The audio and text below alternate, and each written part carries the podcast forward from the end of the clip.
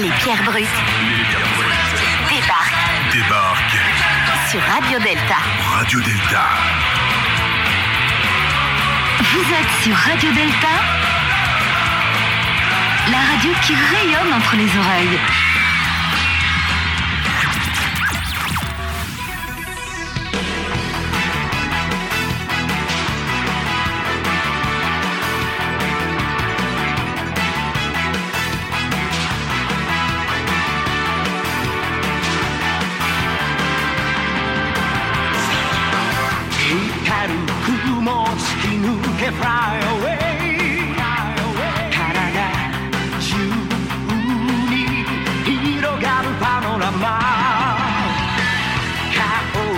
られた地球が怒って火山を爆発させる。溶けた氷の中に恐竜がいたら玉乗りしこみたいね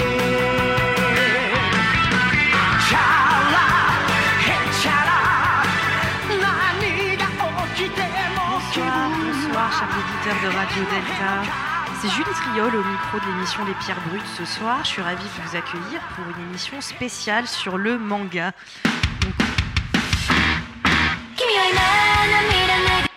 Merci Yann à la technique de m'avoir coupé dans ma lancée. Donc ce soir, il y a encore toute l'équipe des Pierres Brutes qui est là, qui va faire du bruit.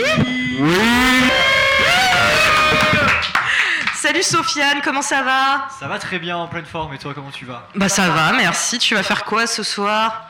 Euh, Une chronique express euh, préparée euh, cet après-midi euh, avec la plus grande difficulté. Donc c'est toi qui vas devenir stagiaire. Franck, comment ça va Bonsoir, Franck Julie, le stagiaire. bien. Très très bien, merci beaucoup. Donc tu Bonsoir fais ta deuxième chronique ce soir. Je fais ma deuxième chronique du stagiaire. De stagiaire. Ça veut dire que le niveau va augmenter au fur et à mesure des émissions. Ah, Je tiens à souligner que c'est ma troisième chronique, hein. je ne suis pas Ah, ah bah oui, donc prends exemple, hein, évidemment. Et ensuite, Igor Gonzola et Antoine à la chemise bleue qui vont faire une interview ce soir. Salut les garçons, comment ça va? Bah, écoute, ça va, on a, on a une victime à, à martyriser, donc c'est parfait. euh. Alors attends, je sais pas si les auditeurs nous ont entendus, mais Antoine veut martyriser des gens. Bon voilà, on passe le bonsoir quand même à euh, tous nos chroniqueurs qui n'ont pas pu être là ce soir, Nancy Sinatra, Ingrid Eal, Louis Titi, un certain pèlerin aussi, on en parle toujours de cet homme, mais je l'ai jamais vu je crois. Adrien Dutout qui n'a pas pu être là non plus, et bien sûr Gilles à la technique. Et je crois que j'ai oublié de saluer personne, Yann, non? Je sais pas. Tu m'aurais pas oublié, Julie. Mais si, oh là là, horreur malheur, comment ça va Yann? Bah écoute, ça va. Ça va, ça va. Pour parler des mangas ce soir, ça va. Alors, les auditeurs, sachez qu'on tourne toujours l'émission la nuit, mais que Yann a toujours des lunettes de soleil. Yann, est-ce que tu peux nous expliquer cette fantaisie? Tu, tu vas dans un hôtel, après tu es une star de cinéma, on n'est pas au courant, c'est juste euh, pour pas qu'on voit mes yeux à cause de la drogue. et de l'alcool. Ne pas oublier l'alcool. Bref, ce soir, on a un invité avec nous, Simon. Bonsoir Simon, ah, comment ah, ah. vas-tu? Avant de. Bonsoir, très bien. J'ai appris que j'allais me faire maltériser. Parfait. Ah, ah, Ah, avant tu de, veux te faire avant de martyriser. présenter. Je ne veux pas. Silence, si. Yann à la technique ne sait si, pas garder sa si. place. Qu'est-ce qu'il y a? Qu'est-ce qu'il y a? Ah, Avant de présenter l'invi- l'invité, on pourrait présenter notre animatrice ce soir quand même. Mais j'ai dit Julie Triol au Donc micro. on, de- on peut, on peut applaudir Julie Trier avec sa voix euh, Charmante. charmante. et Charmante et pleine d'entrain. Je crois que le micro marche pas, hein, Yann. non Problème technique. Simon, reprenons. Comment vas-tu? Toujours très bien. C'est ta première radio? À peu près. À peu près, ça veut dire comme Franck le stagiaire ou à peu près comme euh, quelqu'un qui n'aurait jamais fait de radio? J'ai déjà animé une émission de radio à Oh. d'Orléans. Quelle pression, quelle pas pression. stagiaire, je- j'envie un peu Franck. D'accord. Donc toi, Simon, il fut un temps où tu as animé un blog sur le manga. Parlons un petit peu de ce blog. Euh, C'était à l'époque euh, où j'étais étudiant, avec Oui. énormément de temps libre et de temps pour regarder tout ce qui est Oui, plus près du du problème de micro. Oui, voilà. Pardonnez, pardonnez. Pas l'habitude de la technologie. Et c'était des skyblogs, oui, à l'époque où... Aïe, aïe, aïe, aïe. aïe. Ah, les, les vieux se reconnaîtront. Qui a eu un Skyblog autour de la table Et tout le monde lève la main. Et voilà, c'était un peu le, le Wikipédia des mangas à l'époque. On faisait trop vieux pour blog par manga et on, on répertoriait ce que faisaient les personnages, euh, quel épisode sortait, le résumé. Et voilà. Au lieu de parler de notre vie, on parlait de la vie euh, de nos héros d'animé préférés. D'accord. Bon, on en reparlera tout à l'heure, je pense. En attendant, pour nos auditeurs, un petit contexte, un petit historique, un petit peu d'actualisation. Donc, manga, comme on le sait, c'est un mot d'origine japonaise qui fait aujourd'hui largement partie de la langue française. Dans l'imaginaire collectif, le manga est un type de bande dessinée asiatique mettant en scène les aventures d'adolescents à qui il arrive des choses extraordinaires. La première occurrence de ce mot en France apparaît en 1895 par Edmond de Goncourt dans une étude artistique dédiée à Okusai et qui, désigne ici au féminin un recueil de nature disparate. Manga se traduit littéralement par image dérisoire ou dessin non abouti.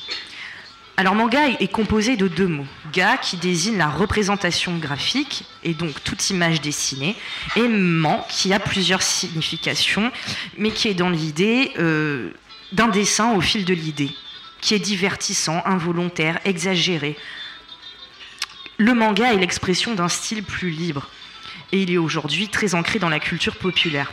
Il trouve ses origines dans l'art millénaire de la peinture japonaise. En effet, les mangas sont issus des emaki, peinture japonaise à dérouler. C'est un système de narration horizontale qui apparut à la lointaine époque de Nara au 8e siècle, elle-même issue de la tradition chinoise encore plus ancienne des gakan.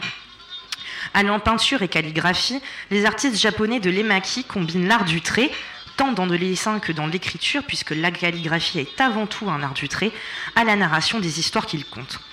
Issu de cette tradition, Okusai est le premier créateur de manga nommé comme tel avec la publication en 1814 de son recueil Okusai Manga. Bien que le nom soit là, il ne s'agit pas encore d'un manga tel qu'on connaît aujourd'hui. Car c'est grâce à l'ouverture du Japon à l'Occident sous l'ère Meiji que l'on peut dater la création du manga avec la publication en 1902 d'une véritable bande dessinée japonaise par Kitazawa Rakuten, avec la postérité qu'on lui connaît aujourd'hui. Avant de passer aux interviews, je crois qu'on va faire une petite pause musicale. Yann à la technique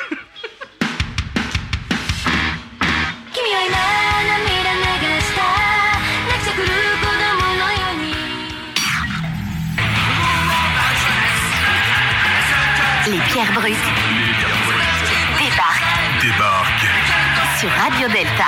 Radio Delta. Vous êtes sur Radio Delta, la radio qui rayonne entre les oreilles.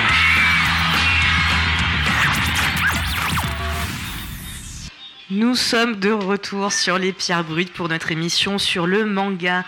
Alors le manga, le manga, un art millénaire, un art de la peinture qui devient un objet de pop culture.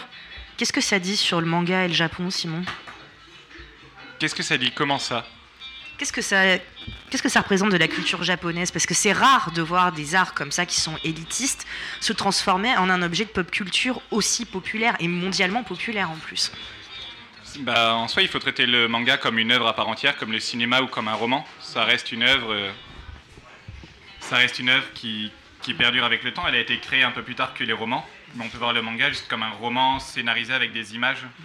C'est c'est les bandes dessinées américaines créées euh, en Asie. D'ailleurs, je crois qu'au Japon, ils disent pas manga, ils disent comics. Eh bien, Pour désigner les sais, mangas. Je ne vais pas te contredire, mais il me semblait quand même qu'ils disaient manga, euh, même au, même au Japon. Nous avons eu des informations contradictoires. Antoine, peut-être qu'Antoine pourrait nous éclairer Ou Igor Bah, je ne sais pas exactement ce, ce qu'ils disent. Tout ce que je sais, c'est que le, comment, depuis 1945, il y a un minimum d'invasion de. On va, le dire comme ça, de la, culture américaine. Et donc, en fait, du coup, le, vocabulaire de la BD et de l'image, c'est effectivement légèrement américanisé. Et c'est vrai que moi, j'a- j'avais un très gros doute sur le fait qu'effectivement, on se, on se- comment, on utilise nous le terme de manga parce qu'effectivement c'est japonais avec une vraie signification. Ça ne veut pas dire que eux le, euh, l'utilisent euh, directement. Voilà. Mais bon, je pense qu'ils utilisent les deux probablement. Oui, alors moi, je, je ne suis pas certain de la réponse non plus, mais en tout cas, je sais que les dessinateurs de manga s'appellent mangaka. Donc en termes de racines euh, du mot, je pense que le, le terme manga est bien utilisé au Japon. Après, euh, je pourrais pas en dire plus, mais... Oui, mais c'est sur ce que ça désigne, parce que nous, quand on dit manga en France, on pense BD japonaise. Alors que eux, je suis pas sûre que quand ils disent manga, ils pensent uniquement aux créations euh, japonaises de bandes dessinées. Pro- pro- probablement pas. En fait, je pense que manga signifie la, très clairement la manière de s'exprimer, la manière de dessiner, c'est-à-dire la, la- la forme, la forme d'art, et que derrière comics signifie l'ensemble du, euh, l'ensemble du livre. Alors de passer par la bande dessinée, parce qu'à la base, et le- la racine du mot ne dit pas qu'on va faire parler les personnages ou qu'il va y avoir telle ou telle, euh, telle ou telle histoire. Voilà. Du coup, euh, enchaîner sur une question.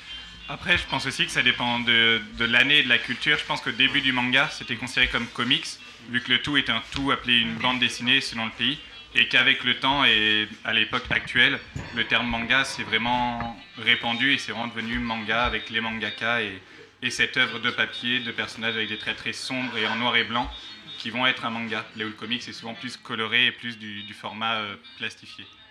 Mais il existe des mangas colorés, non? Il existe des mangas colorés, mais très très rare, souvent quelques pages. Mais depuis, c'est la Seconde Guerre mondiale, je crois, où euh, les mangas sont, sont devenus entièrement noir et blanc.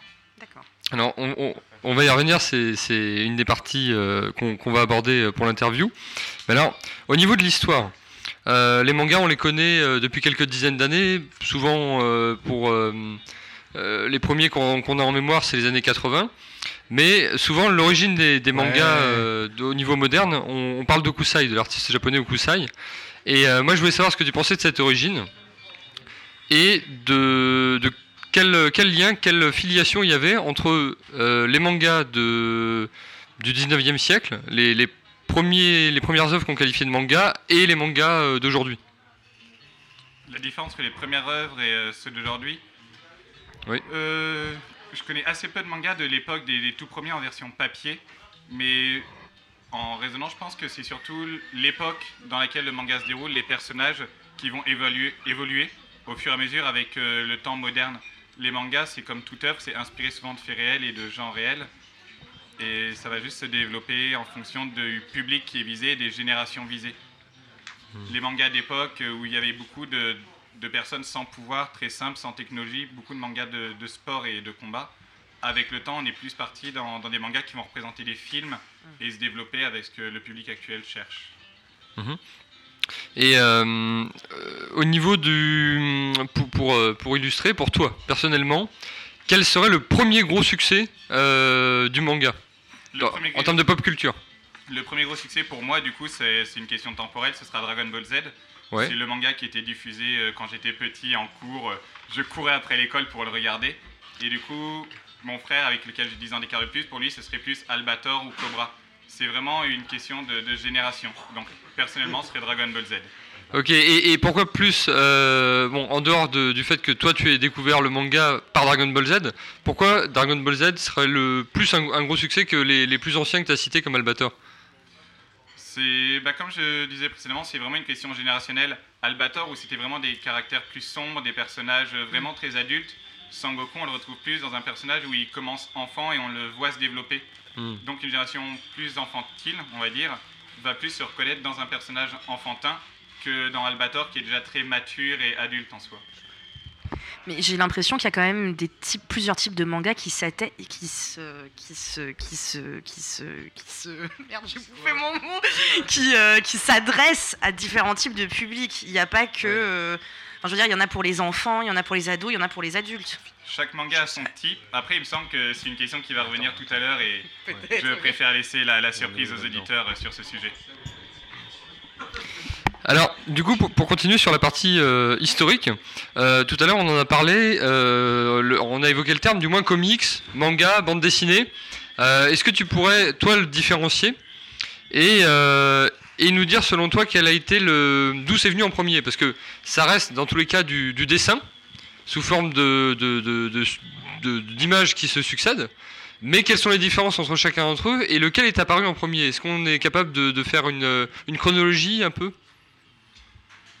Euh, J'ai pas les dates exactement, mais le tout premier à être apparu, c'est la bande dessinée. C'est le terme global qui, qui a été décrit pour ça. Un peu plus tard, c'est les comics qui sont arrivés en, Am- en Amérique du Nord, donc avec un style très colorisé, souvent mettant en scène des, des super-héros ou des personnes emblématiques représentant une ville ou une, une valeur. Et après, plus tard, c'est les mangas qui sont apparus du coup dans les contrées asiatiques, toujours en gardant ce principe euh, de roman imagé, comme la bande dessinée a été. C'est pour ça que la bande dessinée fait partie du 9e art, c'est qu'elle va regrouper tout, euh, tout l'ensemble. Donc il y a des différences, mais majoritairement, on va appeler une bande dessinée, un manga va être une bande dessinée et pas inversement. Ok, et, est-ce qu'on pourrait dire finalement que du coup le manga c'est l'Est, la bande dessinée c'est le centre et, euh, et les comics c'est l'Ouest? On peut tout à fait le résumer comme ça. D'accord, ok. Et euh, considère au centre du monde, bien sûr. C'est le cas d'Antoine. Bravo Ça, c'est des invités qu'on réinvite, hein Qui maltraite qui Et euh, alors oui, euh, comme, euh, comme certaines œuvres, par exemple comme le cinéma, euh, au départ le manga, ça s'adressait à, à un petit groupe de personnes assez instruites, et c'était vraiment euh, fait par des gens euh, euh, qualifiés artistes euh, au sens des, sept muses, même si évidemment pour moi les mangakas sont des artistes. Et après, ça s'adressait à. Aujourd'hui, ça s'adresse à, une, catégorie de population tout à fait énorme. Ça rencontre un succès vif. Qu'est-ce qui, pour toi, explique cette transition-là? Est-ce que. Enfin, pourquoi on pourrait plus parler d'ouverture que de vulgarisation, par exemple? Parce que souvent, c'est la critique qui est faite quand ça s'adresse à tout le monde, même y compris des gens qui ne savent pas forcément apprécier euh, euh, l'art ou, certains, certains éléments techniques. Euh, parfois, on parle de vulgarisation. Donc, toi, comment tu te positionnes par rapport à ça et qu'est-ce que tu en penses? Moi, en soi, j'ai grandi avec, donc il n'y a pas de question de vulgarisation. C'est une culture avec laquelle j'ai j'ai été éduqué. Pour moi, c'est ancré dans, dans cette société. Les gens qui parlent de vulgarisation, c'est souvent ceux qui ne l'ont pas connu au début et à qui on leur a un peu imposé ce- cette mode, on va dire, et qui sortaient de, leur cadre de vie. C'était leur mode de vie, ils étaient habitués à un roman, un film, rien d'autre. On leur a montré qu'il y avait d'autres choses qui existaient. Certains, du coup, restent euh, fermés à, l'ouverture d'esprit et voient pas plus loin qu'un manga comme un dessin animé. Alors qu'un manga, c'est bien plus. C'est souvent la vie de l'auteur qu'il résume par des actions ou, ou juste son histoire, euh, tout simplement. Justement, est-ce qu'on peut aller plus loin dans les typologies de manga? C'est-à-dire que est-ce que euh, alors il ne s'agit pas de les classer, mais quand on prend euh, DBZ, Albator ou euh, ou, ou- Naruto ou Bleach ou, ou même Food Wars par exemple, on est sur des choses qui sont extrêmement différentes. Donc est-ce que tu peux nous parler de ça? D'où ça vient? Est-ce que c'est forcément lié à la culture japonaise? Euh, ou pas DBZ par exemple, c'est plus chinois, d'après ce que j'ai compris. Est-ce qu'on peut euh, pas les classifier, mais est-ce que tu peux nous parler de, cette euh, pluralité, on va dire, des, mangas? Et puis voir un petit peu ce que toi tu as le plus apprécié par ailleurs. Alors ça peut se classifier sans, aucun problème. Il y a des types de mangas, euh, seinen, shonen, euh, différents types. Il y a principalement deux gros types de, mangas qui sont mangas pour garçons, qui sont souvent des mangas de sport ou des mangas de combat, pour euh, généraliser la chose. Et les mangas plus euh, typés filles, où ça va souvent être tout ce qui est Cardcaptor Sakura, les, les Magical Girls. Les, les filles euh, très colorées, avec beaucoup de super pouvoirs et, le bonheur autour d'eux. Ok. Mais est-ce que c'est directement lié au mythe ou à la culture japonaise? Enfin, genre, est-ce que Albator, ça a quelque chose de, euh, de japonais ou est-ce qu'on pourquoi d'où ça vient en fait cette euh, Albator, je pense pas. Il y a Non, Albator, non. Il y a des mangas qui vont être inspirés énormément de la culture. Il y a des mangas qui vont pas du tout s'en inspirer. Il va y avoir des mangas qui vont être euh, créés pour euh, apprendre quelque chose au lecteur. Des mangas plus scientifiques. Il va y avoir des mangas vraiment d'histoire. Les mangas juste de scénario. Il y a, c'est comme un film au cinéma. Tout peut être fait et tout peut être classifié. D'accord. Et que, comment est-ce que ça t'est venu? T'es rentré dedans comment? Euh, je suis rentré de l'école chez moi un jour, j'ai allumé la télé, il y avait un manga, du coup. Dragon Ball, et depuis ce jour j'ai suivi et j'ai continué, et, et voilà. Est-ce que ça te, ça te rapproche du Japon ou c'est totalement déconnecté? Alors pour moi, ça me rapproche pas spécialement du Japon. La culture Ouais. japonaise et les mangas, c'est vraiment deux choses distinctes de base. Mais en regardant tout ce qui est animé ou manga, on s'intéresse forcément un peu à la culture. Mais celle qui est liée dans les, dans les mangas animés qui nous est montrée. D'accord. Chaque personne est différente euh, après. Ok. Et du coup, toi, t'es es plus Albator ou, euh, ou DBZ ou Naruto ou d'autres euh, Euh, ou alors des choses très actuelles dont j'ignore totalement le nom. J'ai pas de style Voilà. préféré, mais un- les types de mangas que je vais aimer, c'est des mangas où les personnages à l'intérieur vont avoir vraiment un développement psychologique sur eux-mêmes. On va vraiment les voir évoluer. Si le personnage principal reste le même du début à la fin, ça va perdre beaucoup d'intérêt. Il va y avoir le scénario, mais le personnage va pas avoir de profondeur. Et dans un manga, on aime s'identifier à un personnage. Et il faut que ces personnages aient un développement pour qu'on se développe en même temps que l'œuvre en soi. D'accord. Est-ce que tu sais comment c'est diffusé au Japon? Comment c'est diffusé? Oui, c'est-à-dire que est-ce que ce, est-ce que parce que bon, nous, ça nous est entre guillemets livré par album. Est-ce que eux, c'est par album comme chez, euh, comme ici Est-ce que c'est le même type euh, d'impression, de publication? Comment est-ce qu'ils, est-ce que, enfin, je sais pas, est-ce que tu as appris des, des choses sur leur manière de, Alors- de, de travailler sur la diffusion commerciale? Pour les mangas papier, du coup, il y a un magazine très connu au Japon qui s'appelle le Shonen Jump principalement, où toutes les semaines, il va y avoir un chapitre de manga publié dedans. Et après, ces chapitres vont être édités sous forme de tomes. Et donc, les mangaka doivent produire un chapitre par semaine pour l'envoyer à ce magazine selon le- leur popularité. Ce magazine va déterminer leur popularité et déterminer s'ils vont être publiés ou pas. Pour les animés, je ne vais pas m'avancer, mais il me semble que c'est à peu près la même chose, où ils ont un timing à respecter, ils font un épisode par un épisode et c'est euh, diffusé quasiment en direct. Ok. Tous les mangas, pa- non, tous les mangas animés viennent de mangas papier ou il y a Non, justement. Ou bien. Ou bien. C'est tout est possible. Il y a des adaptations de papier en, en animé, d'animé en papier, des mangas papier qui vont avoir une version animée qui n'a aucun rapport avec la version papier, qui va juste avoir pour but de, de promouvoir le papier et de le vendre. Je crois qu'on a une question auditeur. Une question auditeur. Yann, Tout à fait, on a une question auditeur. dis-nous la question auditeur. Quelle est la question auditeur? En, en fait, on parle de manga, d'animé depuis tout à l'heure. Quelle est la différence entre un manga et un animé? Alors, en soi, un animé va être un manga, mais on va dire animé pour euh, un dessin animé, une vidéo en soi qui est trouvable sur Internet, à la télévision. Et vraiment, le terme manga, ça va plus déterminer la version papier, le livre en lui-même. Alors, pour, euh, pour arriver sur l'aspect technique du manga, euh, les mangas sont quand même régis par un certain nombre de codes graphiques. Et la question que je voulais te poser par rapport à ça, c'est que malgré ces codes graphiques, il y a des mangas qui sont extrêmement simplistes en termes de, de détails, et d'autres qui sont euh, très fournis et on, pourrait presque croire que, que c'est un film, quoi, tellement c'est réaliste. Et donc on euh, on s'aperçoit pas qu'il y a vraiment un, dénominateur commun entre l'un et l'autre, tellement il y a, une différence euh, d'un point de vue visuel entre euh, les uns et les autres de ces mangas. Du coup, pour toi, est-ce que déjà, entre les mangas qui sont simplistes en termes visuels et les mangas qui sont beaucoup plus travaillés, est-ce que c'est un gage de qualité? Est-ce que les plus travaillés sont forcément meilleurs Pourquoi etc. Euh, non, pas du tout. Du coup, le dessin peut être excellent avec un scénario euh, pas, pas du tout euh, adéquat et inversement aussi. Après, il faut savoir que le style graphique est souvent choisi. Il y a des styles graphiques de manga qui sont peu travaillés mais volontairement et souvent les mangas comiques. Un manga sérieux va vraiment avoir des traits de caractère plus poussés pour vraiment expliquer que c'est un manga plus mature, on va dire. Ok, donc pour toi, au niveau des points qui importent dans un manga, il y a la qualité graphique, il y a le scénario, il y a d'autres points également?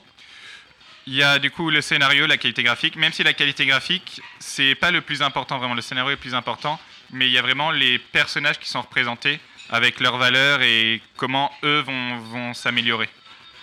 Ok, donc peut-être la morale qu'il y a derrière. euh, C'est ça, c'est la morale et le but des personnages, oui, pour faire avancer justement ce qui est scénario.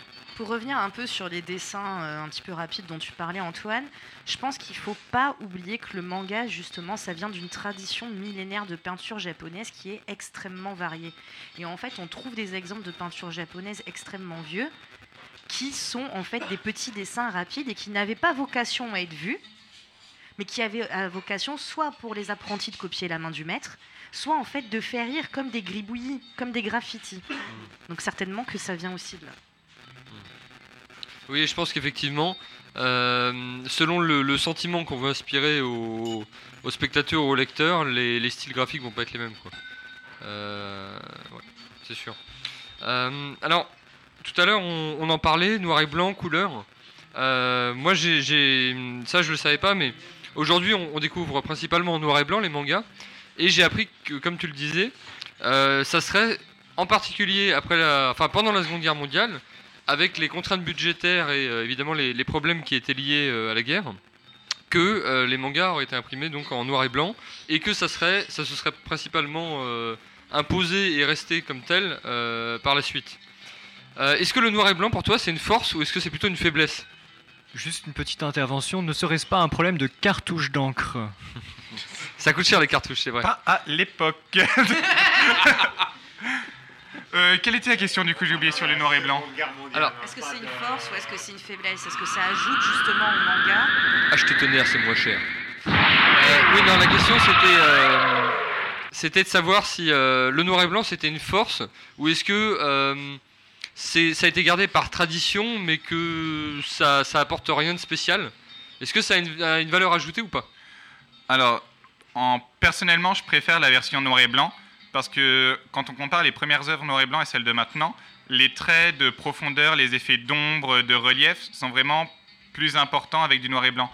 On peut mieux ressentir l'intensité d'une scène avec du noir et blanc qu'avec de la couleur. Et ça fait plus travailler notre imagination pour, euh, pour aimer l'œuvre. Comme au cinéma, quoi. Exactement. Donc finalement, ce que, ce que, tu, ce que j'ai compris de ce que tu nous dis, c'est que comme il y a moins de suggestions, ça laisse plus de place pour euh, ton appropriation personnelle de l'histoire. C'est ça. Un personnage n'est pas forcément blond, brun, euh, châtain. C'est ça. Et justement, ce noir et blanc permet au lecteur de mieux s'identifier à un personnage sans vraiment se baser sur son physique, plus sur ses traits de caractère et sur qui il est vraiment. Ok, donc on passe presque finalement à un, à un lecteur-acteur par l'imagination, au moins. C'est ça. Ok. Du coup, est-ce que tu dirais que c'est assez renforcé par le, type de dessin Parce qu'en fait, bon, c'est pas vrai forcément actuellement dans la, dans, dans, dans, la, dans la bande dessinée, on va dire française ou occidentale actuelle, mais le cadrage n'est clairement pas le même. Enfin, c'est- mon impression, c'est que dans le manga, on est très centré sur le personnage, il y a de l'action, mais comme si c'était filmé ou vu de, de- très près, alors que la bande dessinée prend un tout petit peu plus, notamment classique, on va dire franco-belge ou autre, prend un tout petit peu plus de, recul sur les, sur les personnages. Après, pour comparer du coup à la bande dessinée, la bande dessinée, elle a un code de cases qui est vraiment à respecter, là où le manga peut vraiment se permettre de faire des doubles pages étendues sur un format paysage. C'est ça, c'est plus du coup des codes d'écriture, on va dire, même si c'est du dessin, c'est pour une bande dessinée, c'est plus des codes qui vont être réalisés. Là où le manga, du coup, va pouvoir se permettre ces pages entières, euh, qu'elles soient noir ou blanc ou couleur, où une bande dessinée va rester avec du 9 cases euh, par page en général. Alors, comme vient de le dire euh, Igor Gonzola, euh, enfin, le, manga est centré sur les personnages. Et moi, justement, je voulais te poser une question sur, les personnages. Euh, physiquement, en général, ils ont des grands yeux. Parfois, ils ont même des yeux euh, plus hauts que larges. Souvent très clairs, les cheveux clairs. Le corps est représenté parfois très dénudé ou avec des, énormes poitrines pour les femmes, etc. Et ça, je trouve, et moi c'est parce qu'il m'a toujours choqué, surtout pour les yeux, ça contraste beaucoup avec la physiologie asiatique. Et donc, pourquoi il y a cette représentation-là euh, dans les mangas, selon toi? Selon moi, en fait, les yeux, ça a toujours été comme le reflet de l'âme. On dit que c'est une fenêtre vers l'âme. Et du coup, les yeux des personnages disent beaucoup sur leurs traits de caractère. Des yeux grands ouverts, ça va souvent être les héros principaux qui vont être remplis de, joie et de bonheur. Alors qu'un personnage un peu plus sombre va avoir des yeux très plissés et bien moins ronds, bien moins ouverts. C'est vraiment pour accentuer les traits de, de personnages. Et je pense que c'est juste un choix artistique euh, des mangakas. ça. D'accord, donc il y, a presque un- une, euh, une matérialisation physique sur les corps des, des, des- des héros et des personnages, euh, des aspects plus spirituels comme l'âme, euh, euh, de ce que tu disais? De mon point de vue, oui. Après, je peux me tromper, chaque mangaka fait, fait ce qu'il veut avec ses personnages, mais c'est mon ressenti personnel en tout cas. Donc le manga, ce serait plus un symbole qu'une représentation de la réalité. hein. Il y a tellement de mangas, on peut pas le généraliser comme ça, mais ce serait comme pour des romans où ils expliquent des personnages, où ils les décrivent. Au lieu d'une description, il y a un dessin. Ce serait exactement la même chose. Certains vont, vont être cette représentation, d'autres pas du tout. Ils vont juste être un manga, juste une histoire scénarisée euh, sans, sans aucun fond. En même temps, l'histoire du train intergalactique euh, réalité ou pas réalité. Je ne comprends Exactement. pas du Si, 999, le train intergalactique. Mais t'es trop jeune, ma Ouais, chère. Julie. Allez. Il en faut bien une. Donc, euh, continuons. Antoine. Oui, moi, moi, j'aurais peut-être une, une dernière question. Euh, Une dernière seulement? pour, pour cette première partie. Vous inquiétez pas, j'aurai la langue bien pendue comme euh, à l'habitude. Euh, oui, alors, dans, les mangas, et, même, et, là, même dans les mangas, euh, enfin, même dans des mangas qui sont réalistes au niveau visuel, lors de, changements de sentiments, les traits des personnages peuvent être complètement déformés. Par exemple, une énorme mâchoire d'un coup pour la colère, ou, des yeux qui deviennent tout ronds, qui font la moitié du visage pour la tristesse. Donc il y a vraiment une déformation totale des personnages. Donc c'est le, moi ce que j'ai vu, c'est l'effet su- super deformed, super déformé. Euh, Qu'est-ce que ça apporte pour toi? Et est-ce que est-ce que c'est une bonne stratégie? C'est une très bonne stratégie. Dans un manga, ça va très vite. Il peut y avoir euh, que 3 ou 4 cases par page. Il faut qu'en une case, on comprenne visuellement ce que concerne la scène. Si le personnage est énervé, c'est en moins d'une demi-seconde, il faut voir l'énervement de ce personnage. Du coup, les traits accentués, c'est fait pour. Et- ça, pour le coup, c'est euh, ça, ça, ça, c'est pas pareil. Ça fait, c'est différent. Ça se différencie des, des bandes dessinées européennes. Dans Tintin, j'ai jamais vu euh, une tête qui doublait de volume euh, quand il était en colère Non, ça, bah, c'est les différences artistiques et de code, justement. Là où BD va plus être scénarisée sur plusieurs, plusieurs pages, un manga, c'est justement une case qui doit directement expliquer ce qui va se passer dans cette scène. Oui, et puis pour parler tradition picturale, la tradition occidentale, justement, n'est pas dans l'exagération des formes. C'est censé être une copie de la réalité. Ça, ça vient des Grecs et surtout de la Renaissance en réalité. Alors qu'il me semble que dans l'art japonais, ce qui prime, c'est la force symbolique de la représentation. C'est bien ça, oui, exactement. Je n'ai rien à rajouter. Mais donc, ouais. Donc en fait, du coup, c'est- c'est c'est avant tout centré sur, euh, sur l'action, finalement. Ou est-ce que c'est trop, ou est-ce que C'est beaucoup drama. trop réducteur Tout va dépendre, euh, le Ouais. type de manga, c'est pareil, on peut pas réduire ça à tous les mangas. Un manga Ouais, d'amour euh, va sûr. rarement avoir ces scènes euh, exagérées. Il va plus y avoir un décor qui va changer, où on va enlever le visuellement pour mettre euh, un champ ou plein de cœurs de, visuellement. Mais le personnage en lui-même ne va pas changer. D'accord.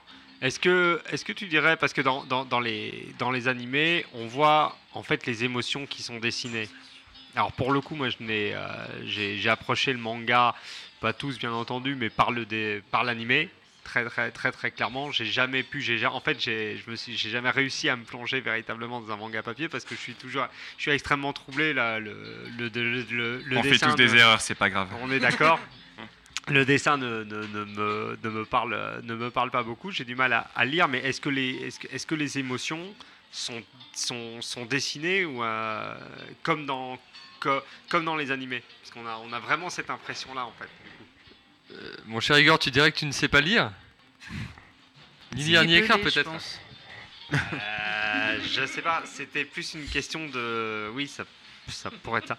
Euh, c'était, c'était plus une question de justement de, de cadrage en fait. J'ai eu énormément de mal à. Ou j'ai toujours énormément de mal à, à me focaliser sur, sur l'action. Donc je voulais savoir effectivement si on a l'impression qu'ils dessinent leur, euh, les émotions. Chose qui ne se fait pas forcément dans la, dans la, bande, euh, dans la bande dessinée, euh, même à l'heure actuelle. Quoi. Bah, c'est exactement ça. Il faut justement que le lecteur ressente instantanément l'émotion. Et c'est comme dans un film au cinéma où il y aurait juste un gros plan sur un personnage et juste son visage nous, nous ferait ressentir si- s'il est heureux ou en colère. C'est le même principe mais avec un dessin. Ok. Bah, c'est vrai que souvent, même dans les animés, c'est très théâtral en fait, tout ce qui se passe. Même les valeurs. Enfin, qui, des- les- les- Moi, j'ai j'ai toujours regardé que Bleach, hein, donc je suis pas une spécialiste, spécialiste des mangas. Bouh. Mais j'ai trouvé que c'était toujours très chevaleresque. Tous les mangas que j'avais regardés. Et ça, ça m'a toujours un petit peu étonné parce que à la fois, il y a, il y a- il y a quand même de la beauté avec l'amour, tout ça, le fait de défendre, la justice. Mais en même temps, ça pourrait vite être rétrograde, je trouve. C'est ça. Bah, c'est le problème avec ce type de manga, c'est que souvent ils vont être lassants parce qu'il va juste y avoir des combats pour des combats et c'est ce qui va faire perdre de l'intérêt à, à ces mangas-là. Mais après, du coup, il y a des mangas de sport, il y a des mangas de cuisine, il y a des mangas de chimie, il y a des mangas sur l'élevage de chevaux dans la ferme. Il y a des mangas qui s'appellent Les vacances de Jésus et Bouddha. Il y a, il y a tout type de Oui, mangas qui, qui existent. Les hentai après, après, Je, après. je laisserai un de vos chroniqueurs euh, spécialistes là-dedans en parler.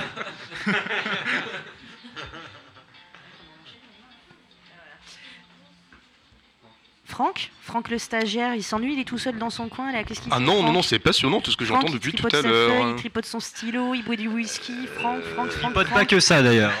Oui, mais ça c'est sous la table, alors ça compte pas. Tant qu'il tripote pas l'invité, ça va. Zut. Pas sans consentement. Bon, bref.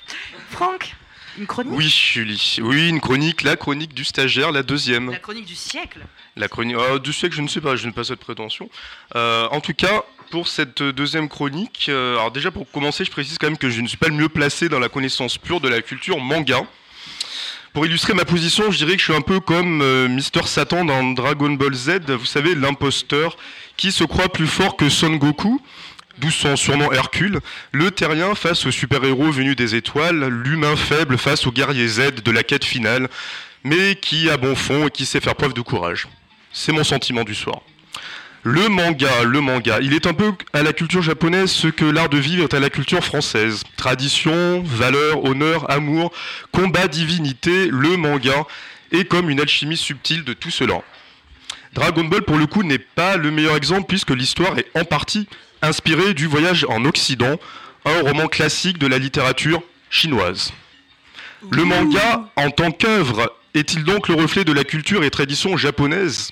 Un cheval de Troie qui permet l'expansion de cette culture dans le monde entier et surtout son succès. Au préalable, on remarque toutefois une logique commerciale, car si l'œuvre ne rencontre pas son public, la fin risque de n'être jamais publiée. En France, même si le manga est désormais très ancré dans la culture populaire, l'âge d'or se situe surtout dans les années 80 et 90, au plus fort de l'expansion économique du Japon, avant qu'une crise financière ne vienne balayer durablement le vigoureux dragon. Souvenez-vous, pour certains d'entre nous, les mangas ont bercé nos mercredis après-midi, popularisés par le célèbre et décrié Club Dorothée. Et là, nous passions par toutes les phases émotionnelles, des animés à l'eau de rose type Candy, ou le vibrant footballistique Olive et Tom, le fantastique et magique Sailor Moon en passant par les sanglants Chevaliers du Zodiaque ou Ken le survivant. Mais depuis, mais depuis, le manga a gagné en lettres de noblesse. C'est même, euh, c'est même un art. ah oui, allez, un art riche. Sachez qu'il en existe plusieurs genres. On en a légèrement évoqué plusieurs genres de manga destinés à différents publics. Excusez par avance ma prononciation. Le shonen pour les adolescents, le kodomo pour les enfants, le sojo pour les jeunes filles, joshei pour les femmes et le seinen pour les hommes. Oui, je vous sens venir, chers auditeurs. Le hentai n'est pas à proprement parler un genre de manga, mais juste une variante réservée à un public averti. Vous l'aurez compris, le manga est riche en contenu graphique, idées, traditions, mais aussi symboles. En témoignent les œuvres telles Full Metal Alchemist d'Arakawa, dont l'histoire se déroule dans l'univers des cercles de transmutation, où apparaît par exemple le caducée, symbole des alchimistes. Dans l'attaque des titans, œuvre de Isayama, nous sommes plus proches du conte type européen. L'histoire raconte la vie d'êtres humains cloîtrés dans une enceinte fortifiée pour échapper aux monstres qui veulent les dévorer. Leur emblème, des ailes entrecroisées qui laissent suggérer une symbolique de liberté et d'élévation vers les cieux et la divinité. Dans le célèbre Naruto de Kishimoto, on retrouve de nombreux symboles et sceaux dont certains très complexes. Je laisse le soin aux passionnés de les associer et d'y trouver votre interprétation. L'histoire de ce jeune homme orphelin et turbulent qui veut devenir Okage de son village, l'équivalent du maire, mais pour cela, il doit devenir le ninja le plus fort de la communauté. Il va patiemment s'entraîner dur et pour cela, il va finir par gagner le respect de ses pairs. Reconnaissons que la japonaise, ou tout du moins son histoire, influence grandement la culture manga. Autrefois système féodal, n'oublions pas que le Japon a été dirigé par les samouraïs durant 700 ans, avant de devenir empire sur l'ère Meiji en 1868. Et si l'histoire du Japon nourrit les mangas, l'inverse est tout aussi vrai. Je ne sais pas pour vous, mais quand je croise les nombreux touristes japonais qui visitent notre capitale, j'ai parfois l'impression de croiser Nicky Larson ou Sailor Moon, ou même parfois un personnage au genre difficile à percevoir. Que ce soit dans les rues de Tokyo, même dans le métro parisien, ou à la Japan Expo, véritable manga à ciel ouvert, il n'est pas rare de croiser Kogaru, Lolita et mode du cosplay, qui consiste justement à s'habiller tel un héros de manga. Dans les aéroports, même au Louvre, vous n'échapperez pas à ces groupes alignés au cordeau, parfaitement disciplinés, japonais, couverts d'un masque sanitaire, sac de macarons la durée au poignet et portable dernier cri avec housse Pokémon à la main. Au-delà du cliché, force est de constater que le manga influence grandement le style japonais. Ses excentricités sont partie prenante de la culture du pays. Aujourd'hui encore, le pays conserve ses spécificités culturelles orientales tout en intégrant allègrement les standards occidentaux. Il est d'ailleurs intéressant de constater que le manga a surtout pris son essor ces 50 dernières années après la Seconde Guerre mondiale, caractérisé par une influence grandissante de la culture occidentale. On retrouve quelque part dans ces dessins légers, traduction littérale de manga, le mythe du super-héros très présent dans la culture américaine. Rarement touché par la censure, et oui, le manga est un vecteur privilégié de communication et sans doute le meilleur miroir de la société japonaise. Populaire, il est parfaitement en phase avec les mœurs contemporaines. Si l'on peut parfois lui reprocher son extrême violence et déviance, il est aussi un reflet des préoccupations, frustrations, colère et tendresse de la société japonaise. Il est surtout un formidable catalyseur pour tous les passionnés et amoureux du Japon dans le monde entier et peut-être au-delà sur une lointaine planète.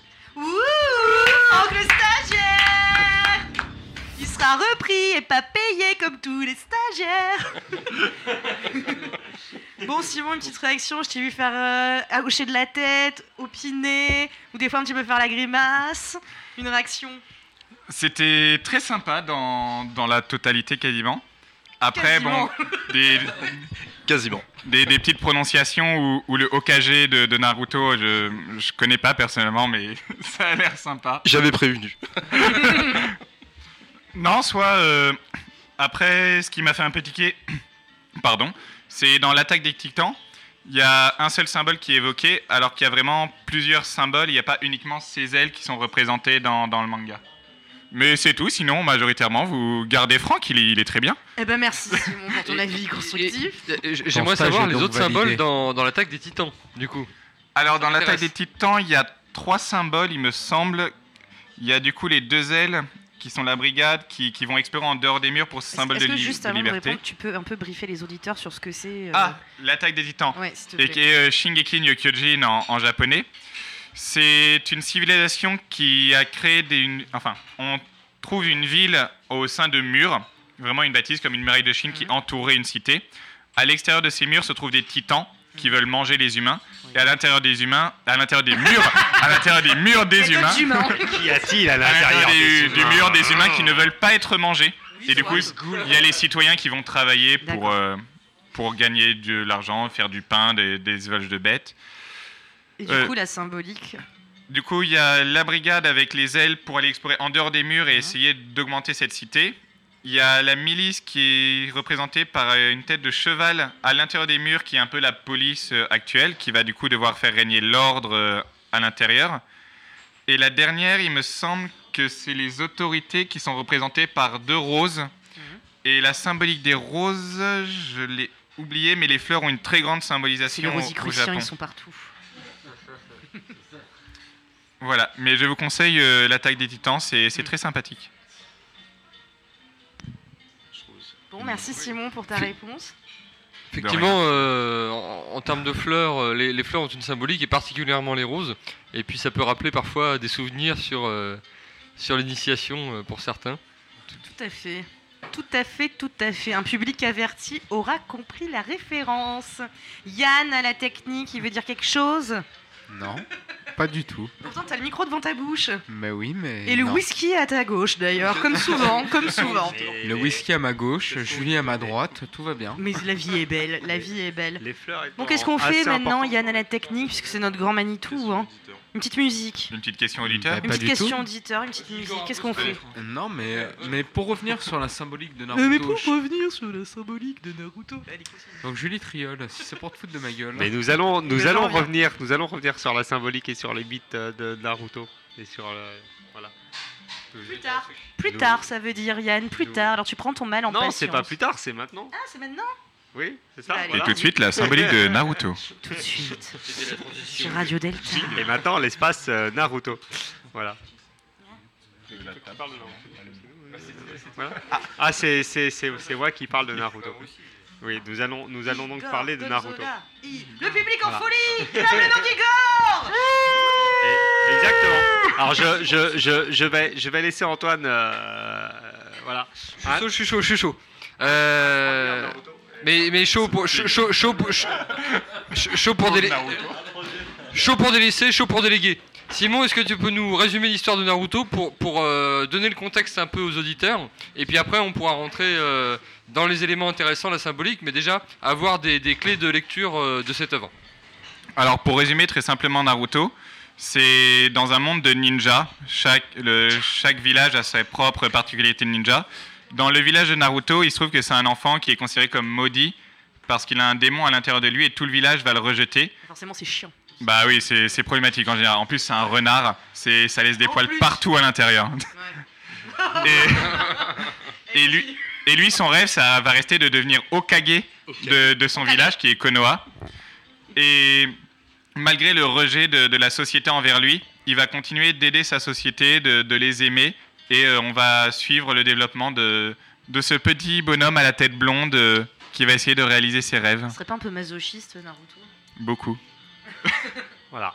Mais alors, ce qui est, ce qui est, ce qui est absolument formidable chez, chez- Naruto, c'est que finalement, il arrive à changer les gens. C'est-à-dire qu'en fait, il, il lit. Enfin, c'est c'est un personnage extrêmement, extrêmement puissant. D'ailleurs, il n'y a aucun personnage faible dans, dans, dans, dans Naruto, je trouve. Ils ont, ils ont tous été. Enfin, après, voilà, on peut en, en, en, en- Sakura. en discuter. Mais pas.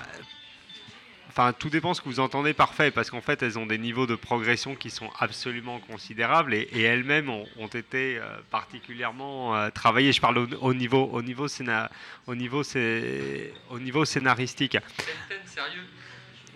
T'es Marie Mais bon, après, moi, c'est pas tellement de ça, donc, enfin, qui c'est pas tellement de, de l'histoire elle-même. Moi, ce que, ce que je trouve particulièrement intéressant dans, dans, dans- justement, dans Naruto, c'est que finalement, il est, l'enfant d'une prophétie, il est censé avoir un destin, il lutte contre ce destin, il est en lutte permanente contre, contre lui-même, contre ce destin, et la vérité, c'est qu'à chaque fois qu'il rencontre l'un des personnages, il change leur vie. Et ça, c'est quelque chose d'a- d'absolument euh, absolument considérable. C'est-à-dire que lui-même, en fait, il est le vecteur du changement du monde. Il est l'enfant d'une prophétie. C'est ce qui est déjà, euh, ce qui est Ce déjà, qui est déjà pas mal. Ce qui est, ce qui est, ce qui est déjà pas mal. Ce qui peut effectivement parler. Et lui-même est en pleine, initiation parce qu'on le voit sur euh, N saison, que ce soit dans sa, dans son enfance et dans son euh, et dans et dans et dans son adolescence. On le voit finalement gagner en sagesse. Il est initié par des maîtres, à la fois maîtres maîtres ninja, mais qui sont enfin qui lui apprennent l'art euh, du combat, mais et qui sont également ses, ses- ses formes maîtres spirituelles. Et sachant qu'on parle de quelqu'un qui finalement est dans l'émotionnel total, c'est-à-dire qu'il n'a aucun acquis, mis à part le, mis à part le, le, démon, il est hérité, il est Ouais, mais ce qui est, qui est à la fin, c'est une malédiction absolue en fait, son, histoire de, de, de, démon. Il est victime du monde des adultes hein, qui lui, euh, qui, qui, comment, qui lui assigne cette identité contre laquelle il va il va se battre. Et ça, je trouve ça, déjà ça, c'est absolument, euh, je trouve ça particulièrement euh, intéressant. Voilà. Et parce que c'est un petit peu ça en fait. On a, affaire à, à un personnage à qui on assigne une identité qui est rejetée à cause de cette identité, qui est victime de ses, qui est victime de ses parents, qui lui, euh, qui lui impose ce démon, puisqu'il est scellé en lui à la, à, la, à la naissance. Donc il a le poids de l'histoire et il arrive malgré tout à se, euh, à se développer. Donc là déjà, je trouve qu'il y a une première leçon à tirer de... À savoir que lui n'est pas au courant que ses parents qui lui ont euh, légué cette mission, en soi, on va dire, avec le démon à l'intérieur. Pendant tout le début, tout le village lui ment. Il n'est jamais au courant de, de pourquoi Oui. il est rejeté. C'est ça, tout au début. Mais après, il, il finit par l'apprendre à, à- à- Tard. à- Très tard. Oui, Mais non, oui. mais extré- ex- extrêmement tard. Mais c'est ça qui est particulièrement, euh, qui, est- qui est particulièrement intéressant, sachant que au départ, il, il se bat effectivement pour être, euh, pour être accepté, sans forcément exactement savoir pourquoi est-ce qu'il est, qu'il est rejeté, puisqu'il ne, connaît pas sa propre, euh, sa, sa, sa propre histoire. Voilà. Mais euh, du coup, bah, vas-y. L'idée, c'est de. Oui, oui, alors oui, j'avais une petite question. Euh, tout à l'heure, on parlait de, de l'amour, du changement des, personnages euh, par euh, l'amour que véhiculait Naruto. Et j'ai encore une scène que j'ai vue il n'y a pas longtemps de Naruto qui se faisait allègrement défoncer par des villages par des habitants du village de. enfin, qui avait été envoyé par le Raikage à la place de Sasuke. Et, et il, se laissait faire pour prendre à la place de son ami, euh, qui pourtant l'a trahi, qui pourtant a déserté le village, qui pourtant s'est rangé du- de- dans les forces du- des ténèbres. Et, euh, et c'est vrai qu'il y a un peu ce côté euh, souffrance et euh, le dépassement par l'amour. Et moi, cet aspect-là, ça me fait un peu penser à ce qu'on peut retrouver dans le Nouveau Testament et euh, chez les chrétiens. Donc, est-ce que toi, tu... alors que pourtant c'est une œuvre japonaise, donc euh, qu'est-ce que t'en penses, toi? Le côté euh, sacrifice et, euh, et amour? Oui. non,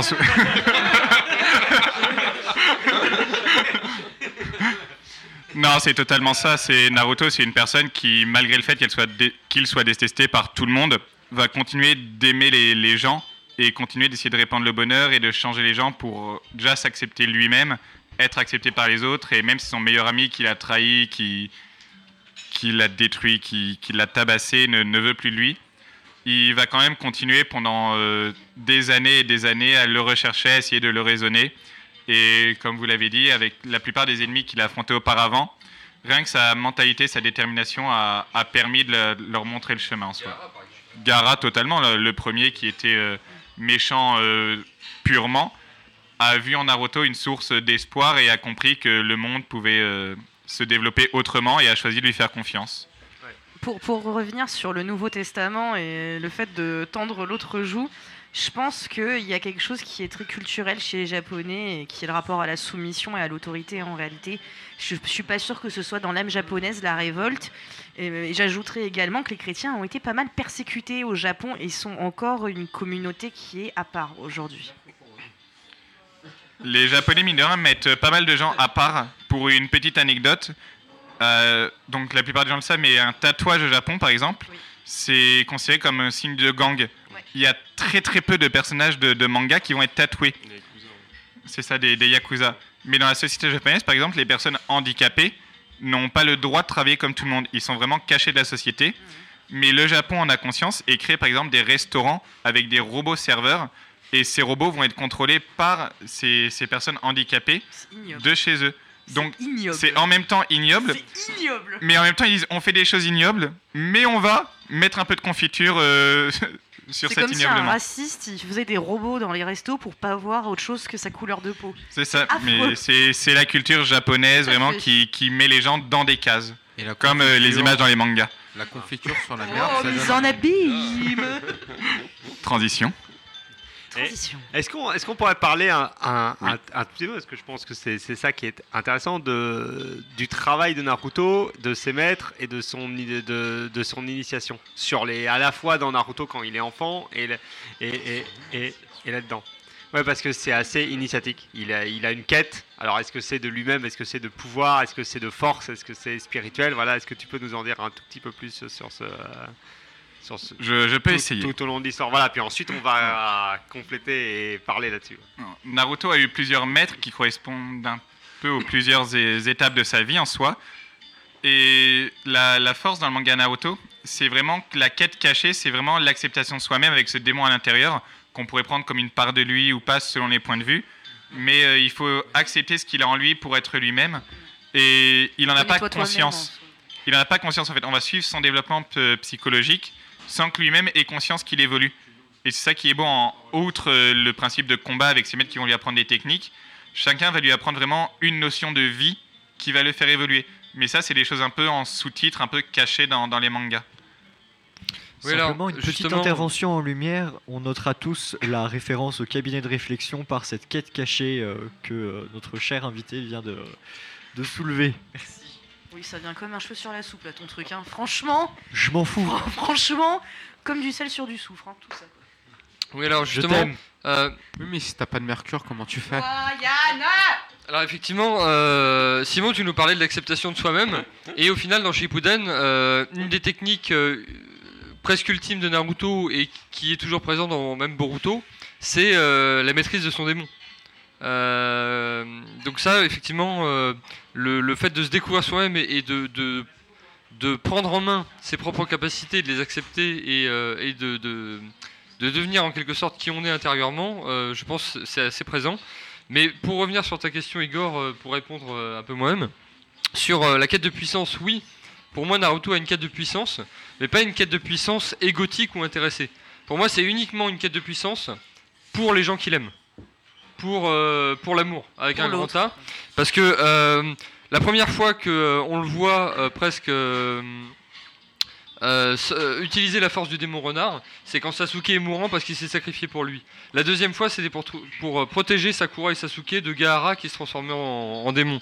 Euh, une des autres fois aussi, c'était pour ramener Sasuke au village parce que c'était son ami, parce qu'il l'aimait, parce qu'il le voyait aller vers le chemin des ténèbres et de l'obscurité, et il voulait le sauver. Et donc à chaque fois, c'est pas pour lui qu'il utilise sa puissance, mais c'est pour les autres. Donc une quête de puissance, oui, mais même quand il devient Okage, finalement, c'est pour protéger le village, c'est pour protéger les autres. Et pour moi, encore une fois, c'est euh, vraiment un, sacrifice pour, euh, pour les gens qu'il aime. C'est comme ça que je vois le personnage de Naruto en tout cas. Ah je, suis- plus, je, suis plus que d'accord. De toute façon, il, est, il est l'héritier. Enfin, l'héritier, non, il est, il est l'enfant, il est l'enfant d'une prophétie parce qu'il y a, il y a un sens ou un triple sens caché. C'est-à-dire qu'en fait, il, il est, il est, il est l'enfant d'une prophétie. La prophétie dit qu'un enfant ramènera la paix sur le monde. Qu'en fait, il tient en lui une part. Alors, c'est là où ça devient très intéressant, c'est qu'en fait, de Naruto, enfin, dans Naruto, à un moment donné, il y a, il y a plusieurs visions du monde. Il y a, y y un affrontement entre plusieurs visions du monde. Il y a, y une vision extrêmement violente dans laquelle, effectivement, euh, c'est à la fois Pain, mais ça peut être effectivement des personnages, même comme Orochimaru, où il transforme l'homme. Enfin, il, il- lutte contre des gens qui font clairement des formes d'eugénisme, qui vont transformer le corps, l'âme, etc., qui veulent euh, ouais, faire que la société soit des gens complètement, euh, complètement mutants et complètement euh, dégénérés. Voilà. Il y a une autre partie euh, qui souhaite effectivement apporter la paix, mais par une égalité totale, par une sorte d'hypnose absolument euh, collective. Voilà. Et puis il y a Naruto qui lui va effectivement apporter la paix par une forme d'amour, mais qui, qui, qui- qui finalement est respectueuse des, des, des, des- individus. Pas, à titre personnel, effectivement, c'est pour ça que moi, enfin, je connais pas beaucoup d'autres, euh, d'au- d'au- d'autres mangas, mais c'est vrai que ça, m'a particulièrement, euh, ça m'a particulièrement parlé parce que justement, on- y, a- il y a ce niveau de, de lecture qui me semble totalement incroyable, alors qu'effectivement, euh, quand on est un petit peu plus gamin, vers 14-15 ans, bah, on voit des ninjas qui sont en train de, de se battre, alors qu'en fait, on a des visions du monde qui sont qui, qui s'affrontent euh, littéralement. Je trouve ça particulièrement intéressant. Puis je voulais savoir un petit peu, voilà, ce que vous ce que vous pensiez de cette, euh, ce que tu penses. Ce que tu penses ou ce que voilà, parce que vous êtes deux à vouloir Ah, je parler crois que donc Franck, je, le je- stagiaire, vous, voilà intervenir à c'est une ça. idée. Non, non, c'est juste, juste pour ajouter euh, quelque chose. Il disait, euh, il disait très justement qu'il était dans la prophétie, mais euh, voilà, je voulais ajouter quand même dans la souffrance et le sacrifice. Ah oui, Ouais. oui, oui, beaucoup, beaucoup. Et alors, ouais. Et si Simon, si tu avais des J'ai pas grand chose à ajouter, mais c'est souvent l'une des symboliques des, des héros de- d'animé. C'est d'être fort pas pour eux, mais pour protéger ce qu'ils aiment. Je ne rajouterai que ça. Et, après, y a- pour moi, il y a, deux choses que je, plus parmi d'autres que je trouvais particulièrement intéressantes chez, Naruto, c'est qu'à un moment donné, on le voit, il est mis en abîme en lui-même. C'est-à-dire qu'en fait, il parle au démon qui est en lui. Alors au départ, effectivement, on apprend après que le démon peut effectivement sortir. Mais alors, est-ce que c'est une projection de lui? Ça, c'est la question que l'on peut se poser. Moi, je suis persuadé que ce sont des projections d'eux-mêmes. Il se trouve que par ailleurs, euh, ils sont plusieurs à avoir différents démons et que paradoxalement, il y a une, il enfin, c'est pas para- paradoxalement, c'est que bizarrement, mais c'est pas forcément, euh, voilà, il y a une euh, une conjugaison très forte euh, et, et- et une communauté d'esprit très forte entre euh, les démons et leur hôte. Ça, ça, ça, c'est assez intéressant. comme les et, Goa'uld, et, Naruto plonge en lui-même. Moi, je, trouve que c'est un manga, à un moment, à un moment, il, il se, il se parle parce que finalement, c'est son. Est-ce que, est-ce que le démon, c'est sa part d'ombre? Est-ce que c'est lui? Ça a été mis en lui par ses parents. Donc en fait, il est obligé de se colter à chaque fois avec sa propre, euh, sa, sa, sa, sa propre histoire. C'est absolument, euh, absolument considérable. Et donc, du coup, vu qu'on parlait, euh, et je vais rattraper, euh, je ne sais pas si ça venait comme un cheveu sur la soupe, mais je, veux- je, veux- je venais rattraper, je venais rattraper Sofiane sur l'histoire du cabinet de, de, de réflexion. Effectivement. Merci. non mais parce qu'en fait, on en est là, c'est qu'à un moment donné, Naruto, il parle avec son propre, enfin, de mon point de vue, avec son propre démon. Parce que je pense pas que le, le, renard soit finalement euh, si extérieur à, lui. Ça, c'est mon, c'est, ma vision très, très, très personnelle. Le manga fait pas forcément re- re- ressentir ça. Et pour moi, de toute façon, il se bat au départ avant tout contre lui-même. Il y a, forcément, il y a effectivement d'autres forces, mais il doit se battre contre ses propres instincts parce que il est de toute façon purement, euh, purement émotionnel. C'est un- c'est- c'est- il est dans l'analogique totale. En fait, il réfléchit pas, il arrive quasiment pas à apprendre quoi que ce soit. Euh, S'il expérimente pas à fond, euh, il comprend pas. En fait, il n'est pas théorique. Il est dans le- juste l'émotion et la pratique totale, ce qui lui permet de communiquer avec l'ensemble du, avec, avec le reste du monde. Mais ça se retrouve aussi beaucoup dans Bleach. hein. fort, en fait. Quand il communique avec son katana, justement, il arrive dans un monde intérieur. Oui, alors, euh, pour- juste pour, pour rejoindre Igor avant de laisser Simon répondre. euh, effectivement, au premier degré, on ressent pas spécialement que euh, le démon renard c'est lui-même, mais en tout cas, en tout cas, quand il, il subit l'entraînement pour maîtriser son propre démon, il y a un double maléfique qui est fait quand il est sur l'île Tortue. là. Avec Ashibi, je crois, le, le, le poulpe taureau. là. Voilà, il il y a un double maléfique. Et donc, euh, effectivement, je pense que c'est un indice qui pourrait laisser croire que finalement c'est euh, une projection de lui-même, ou de- du, moins de ses démons intérieurs. Donc je laisse répondre à la, à la question d'Igor. En soi, je partage totalement l'avis d'Igor dans le fait que le démon est une part de Naruto. Parce que comme euh, dans notre vie réelle, chaque personne a des démons qu'il doit vaincre lui-même avant d'arriver à s'accepter. Et après, la force d'un manga, c'est que chaque personne va ressentir la chose différemment.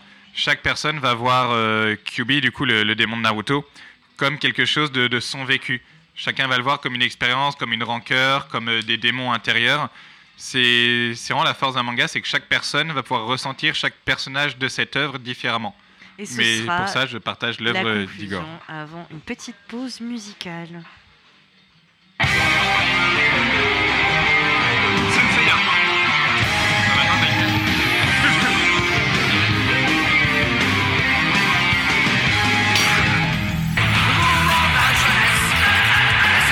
Les pierres brutes débarquent Débarque sur Radio Delta. Radio Delta. Vous êtes sur Radio Delta, la radio qui rayonne entre les oreilles. On est toujours en direct sur Radio Delta du restaurant de notre frère Tari qui se, qui se, qui se nomme Funti Agadir et qui se trouve dans le 5e arrondissement. Ça fait déjà plusieurs fois que Tariq nous reçoit et on le remercie à nouveau. N'est-ce pas les pierres brutes? Merci Et on mange Donc, très bien. on a parlé pendant une, une- une petite heure pour l'instant du manga, euh, de son développement, beaucoup de Naruto et de sa symbolique. Et maintenant, on va enchaîner avec Igor Gonzola qui va continuer à parler de la symbolique des mangas.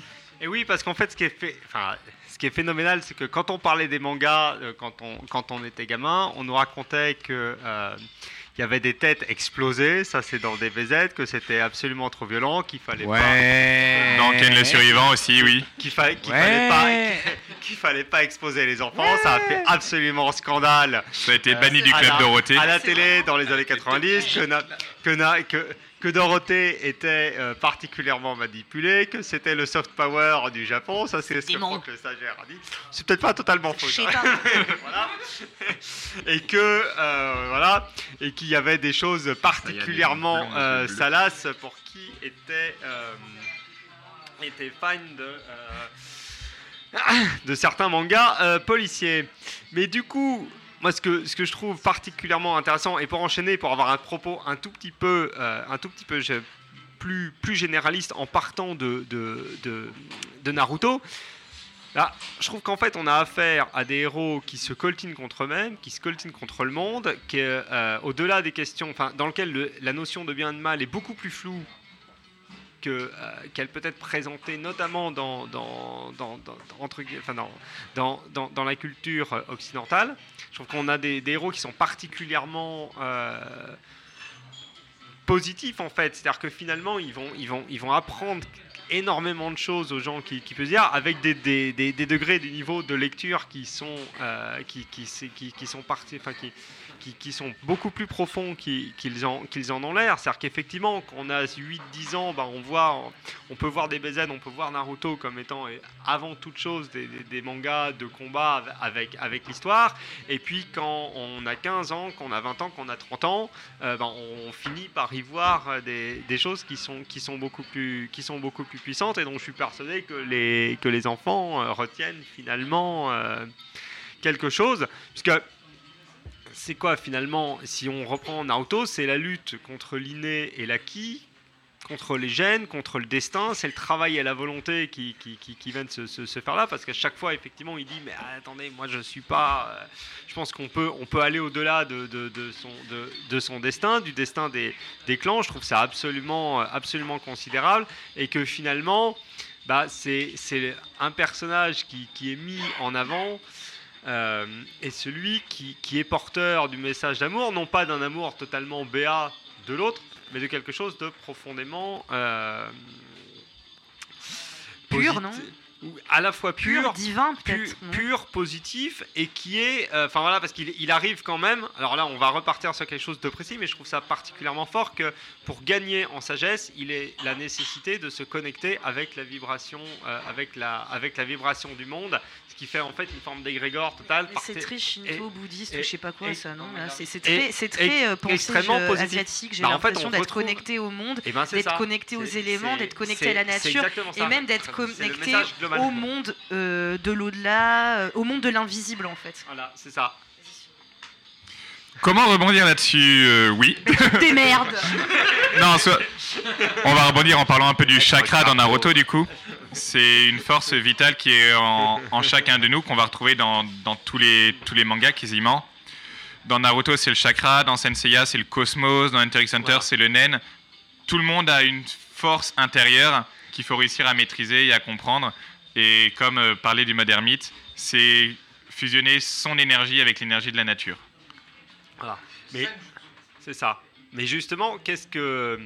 Enfin, c'est, je trouve ça quand même particulièrement puissant. C'est qu'en fait, on a affaire à une. euh, à une forme de littérature qui, mis à part euh, City Hunter, nous raconte qu'effectivement, il faut être, enfin, il faut, c'est pas fon- fondamentalement une, une obligation, mais qui met en avant la, la connexion avec le monde, la connexion avec, euh, avec l'univers, le respect, le, le- une forme de, de, de- de- respect profond de l'individu.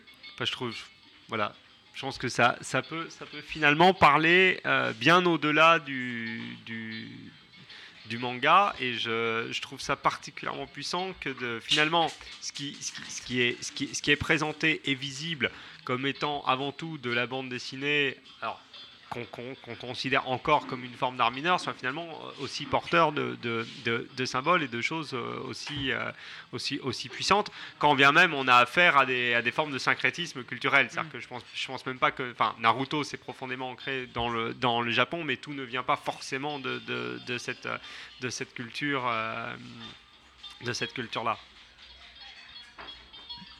Allez, Oui. Maintenant Simon parle. Allez. Non, tout est pas inspiré forcément de la même culture, mais il y a forcément une inspiration derrière chaque œuvre. C'est tout. Je vais juste donner un petit exemple du Roi Lion, qui est l'un des Disney les plus connus, qui est un plagiat d'un dessin animé japonais qui s'appelle Le Roi Léo, avec exactement les mêmes scènes où le fils est soulevé en haut de, la Ce falaise. salaud de Disney, n'est-ce pas Antoine? Tu, tu- tu Et as voilà. raté- euh, mon cher Simon, tu as raté notre dernière émission où nous avons parlé de ces, ces choses-là, justement sur Disney.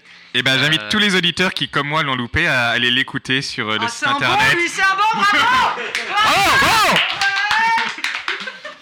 Alors moi, euh, Simon, avant de te cuisiner la sauce bleach euh, et de parler de, de notre cher Ichigo Kurosaki, j'aurais que- quelques questions plus géné- pour, pour euh, venir sur des mangas dont on, dont on souhaits, parlera moins et de ne pas les oublier.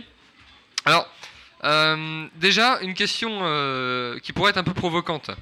Euh, Est-ce que Sangoku c'est Clark Kent? J'explique ma question. Sangoku, Sangoku, Bah, Sangoku, arri- Sangoku arrive de l'espace. Oui. Comme Superman. Oui. Et il a des super pouvoirs comme Superman. Donc est-ce que cette analogie-là est correcte? Bah en fait, Goku, il a une famille pas comme Superman. Et il me semble qu'il est recueilli par un grand-père qui l'adopte comme son père adoptif dans euh, l'œuvre de Superman. Tu vas chercher très très loin, mon cher Antoine. alors mais je comprends ton raisonnement et euh, on peut y voir quelques similitudes. Mais Superman est vraiment envoyé sur Terre pour, euh, pour se sauver de, de la destruction de sa planète, il me semble. Là où Sangoku a été envoyé sur. Terre pour euh, coloniser cette planète et il se cogne la tête en arrivant et c'est ce qui va faire qu'il n'a aucun souvenir de, de sa mission. Il va être recueilli par euh, un grand-père du nom de Sangohan et qui va l'éduquer à, à la mode terrienne, on va dire. Et il va se sentir terrien. Donc ce n'est pas notre famille qui compte, mais c'est la manière dont, dont on grandit. Voilà, bon alors, Bro- Broly, si tu veux, qui a été envoyé euh, sur la Terre, euh, enfin pas sur la Terre, mais qui a, qui a été euh, envoyé en dehors de sa planète pour, pour le sauver par son père. Alors quel Broly? Il y en a deux actuellement. Deux Broly? Il y a deux Broly. Le premier Broly qui doit être celui dont tu me parles, qui a été créé dans des OAV, n'est pas en rapport avec l'histoire, c'est vraiment du hors-série, il n'existe pas. Oui, le Broly hors série. Et le dernier qui est dans un film. Il pète son cristal. est totalement vrai. Et ben lui, euh, on pourrait dire qu'il n'existe pas, on gagnerait beaucoup de temps.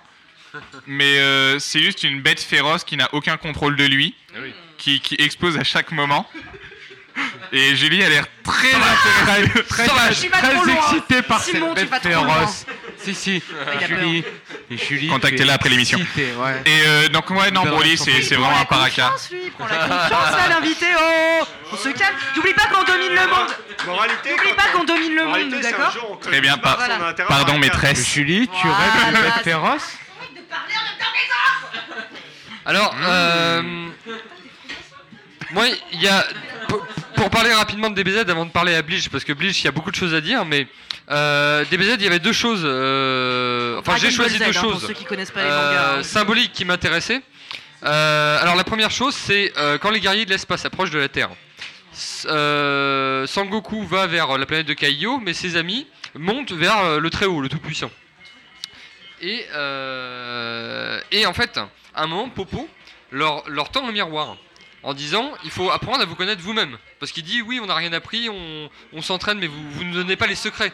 Vous ne nous donnez pas le secret de la puissance. Et il a dit il, il leur tend le miroir et connaissez, co- commencez par, euh, apprendre à, vous connaître vous-même. Et il dit oui, bon, on se connaît très bien, hein, euh, on se connaît déjà, c'est nous-mêmes quand même, faut pas déconner, etc. Donc toi, qu'est-ce que tu penses de cette symbolique-là déjà? Eh bien déjà, merci, je n'avais plus aucun souvenir de cette scène. Mais euh, comment parler? En soi, j'ai- j'essaye de, me rappeler de la scène toujours pendant que je parle et c'est trop compliqué. Euh, la symbolique du miroir en soi, elle peut être très très belle parce qu'on est d'accord que pour devenir fort, il faut se connaître, il faut connaître ses limites, réussir à les dépasser. Et je pense que c'est ça qui a voulu être dit euh, par cette scène dans, le manga où Mister Popo, qui est vraiment un assistant de, Dieu, du coup du, du qui est appelé le Très-Haut dans Dragon Ball, et qui est un personnage très très caché, très comment dire, très isolé, très mystérieux. Très occulte. Et pourtant, les rares fois on le voit juste combattre, mettre deux trois coups dans ce monde, c'est un personnage très fort, mais qui préfère rester au service des autres. Deux, trois coups, c'est déjà pas mal. Ça Surtout dépend si où. Broly. Excusez Yann, il a bu la, mo- la moitié de la bouteille de whisky à lui tout seul encore là. Surtout si c'est deux trois Il coups de commence à avoir les yeux jaunes là, c'est ça y est, c'est l'hépatite qui revient. Et alors, la, la deuxième chose dans, dans DBZ qui me semblait intéressant, là c'est dans un, un des films, c'est avec Janemba. Euh, Janemba, c'est pas un- une personne à la base, c'est l'intégralité des, des mauvais esprits de l'enfer. Et donc, nous, en maçonnerie, parfois, on peut appeler ça Un vrai méchant. une sorte d'égrégore négatif quelque part. Donc, euh, le fait d'avoir regroupé des. Parce que c'est pas un esprit maléfique, c'est un regroupement d'esprits maléfiques. Est-ce que ça a du sens? Est-ce que pour toi c'est un esprit qui t'a un esprit un, un ennemi qui t'a qui t'a effrayé, qui t'a impressionné? Qu'est-ce que qu'est-ce que tu peux nous dire de tout ça? Alors déjà, pour la première question, est-ce que ça a du sens? Dans un manga, tout peut avoir du sens. Tout, n'importe quoi. Bravo Simon. Merci, merci Yann, ça, ça me fait plaisir. Non, après, est-ce que ça m'a effrayé? On va pas se mentir, je, je reste quelqu'un d'un d'un minimum adulte de temps en temps. Et euh, je n'ai pas été effrayé par, euh, par l'image des dessins animés de, de Jamenba, malheureusement. Même Encore si une fois, euh, bravo, l'image de. Merci Yann. Même si l'image du coup de, de tout cet agglutinement de, de choses maléfiques, dans Dragon Ball, il y a Goku et Goku plus fort que Clark Kent. Ok, alors une, une dernière question avant de rentrer du coup Bravo, dans, bravo, dans Simon, Bleach. encore une Et fois. cette Merci, Yann, encore une fois. Cette fois-ci une question sur Death Note. Moi j'ai toujours une idée, euh, je suis quelqu'un qui, qui, qui peut avoir le défaut d'être un peu catégorique et j'ai toujours une, une idée euh, du pavé mosaïque. Antoine un peu catégorique. Le pavé- Oh, tu exagères Antoine à la chemise bleue. Voilà. Et, et moi, moi, euh, le pavé mosaïque, c'est pas, c'est pas un arc-en-ciel. Il y a le, le blanc, le noir, le bien, le mal, etc. Et, et, euh, et- et Et je pense toujours à c'est ça.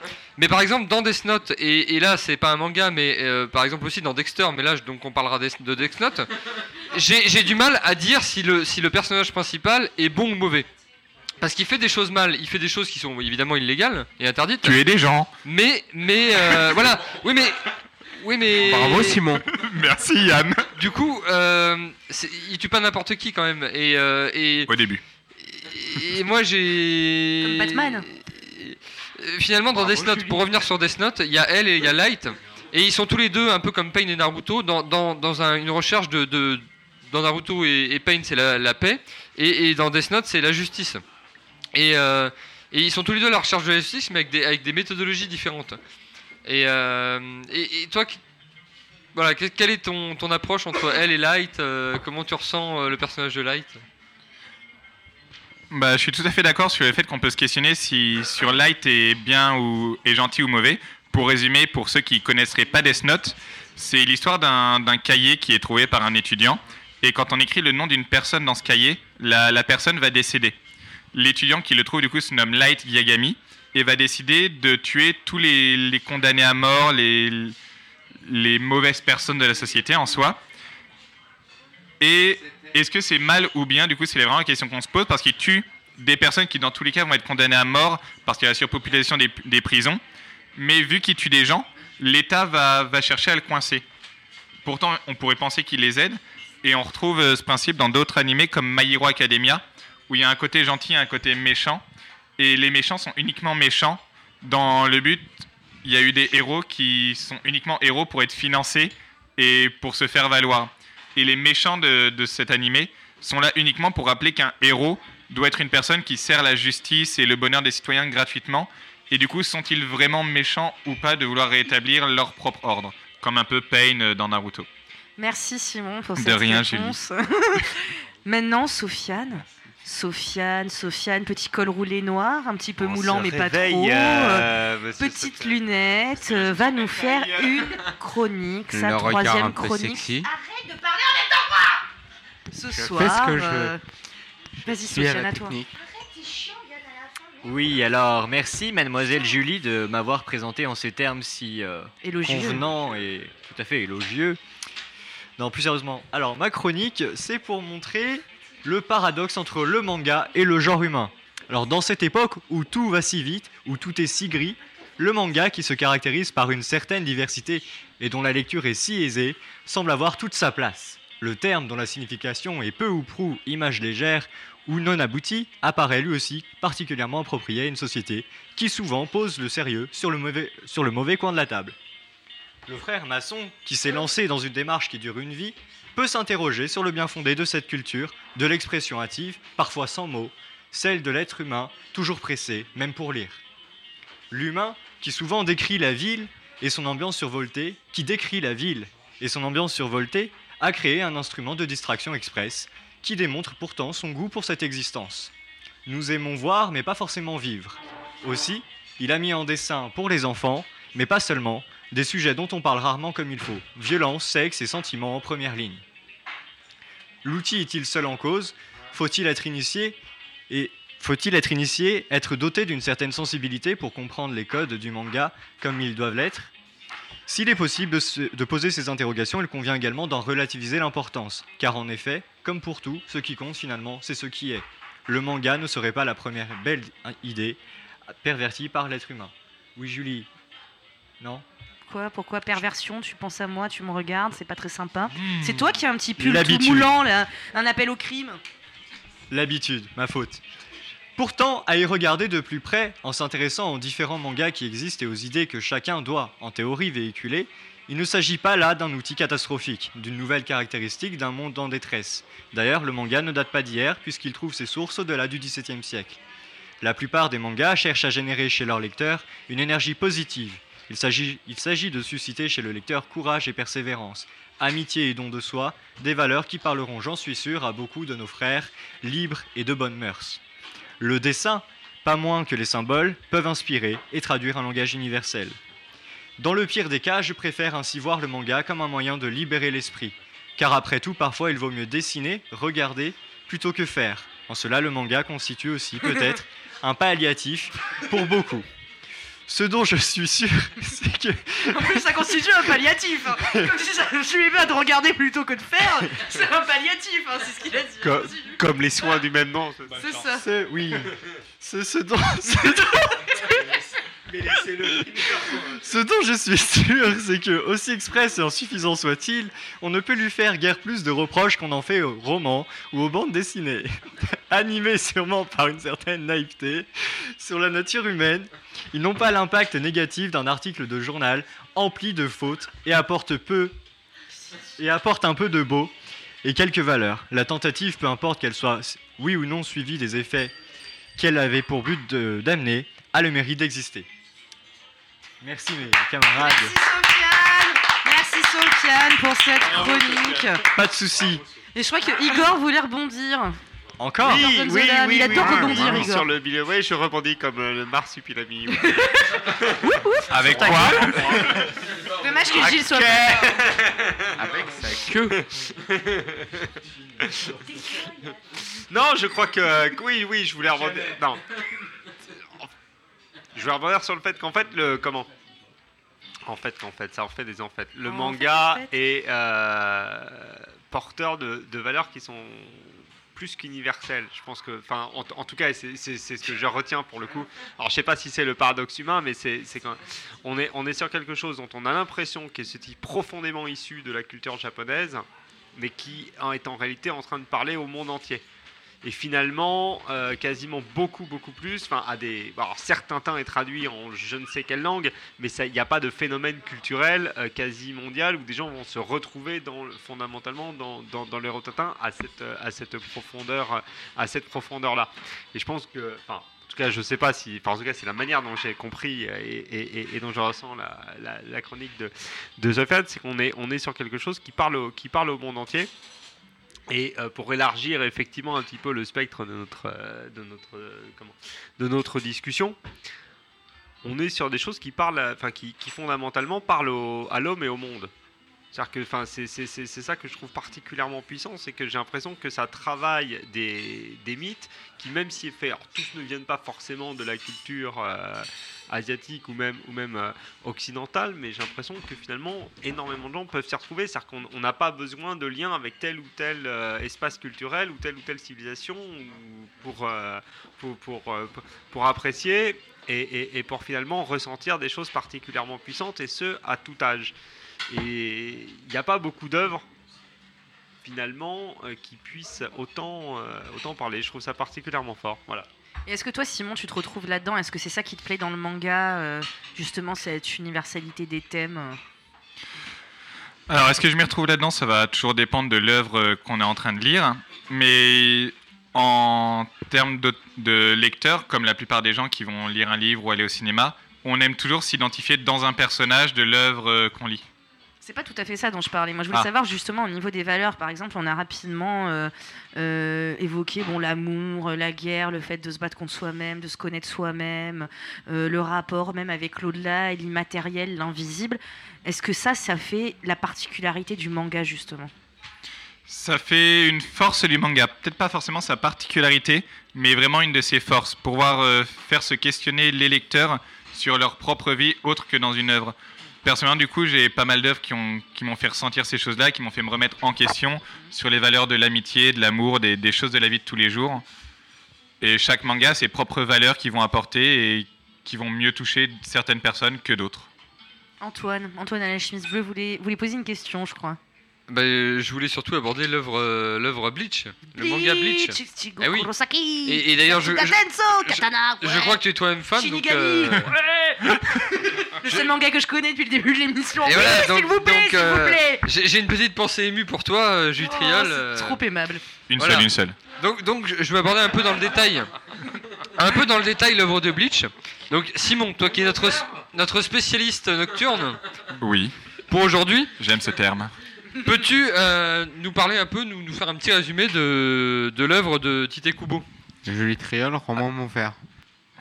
Laisse tomber Simon, il va commencer à trembler, à baver un peu, là c'est normal. Au bout de 5 minutes ça se calme. hein, On appelle le- le On SAMU tout de le suite. Bleach, Bleach. PLS, euh, on le- Alors Bleach euh, Alors, pour faire un résumé très rapide, Bleach se passe dans un monde moderne avec euh, du coup Ichigo Kurosaki qui va être notre héros principal, qui se retrouve à pouvoir voir les esprits.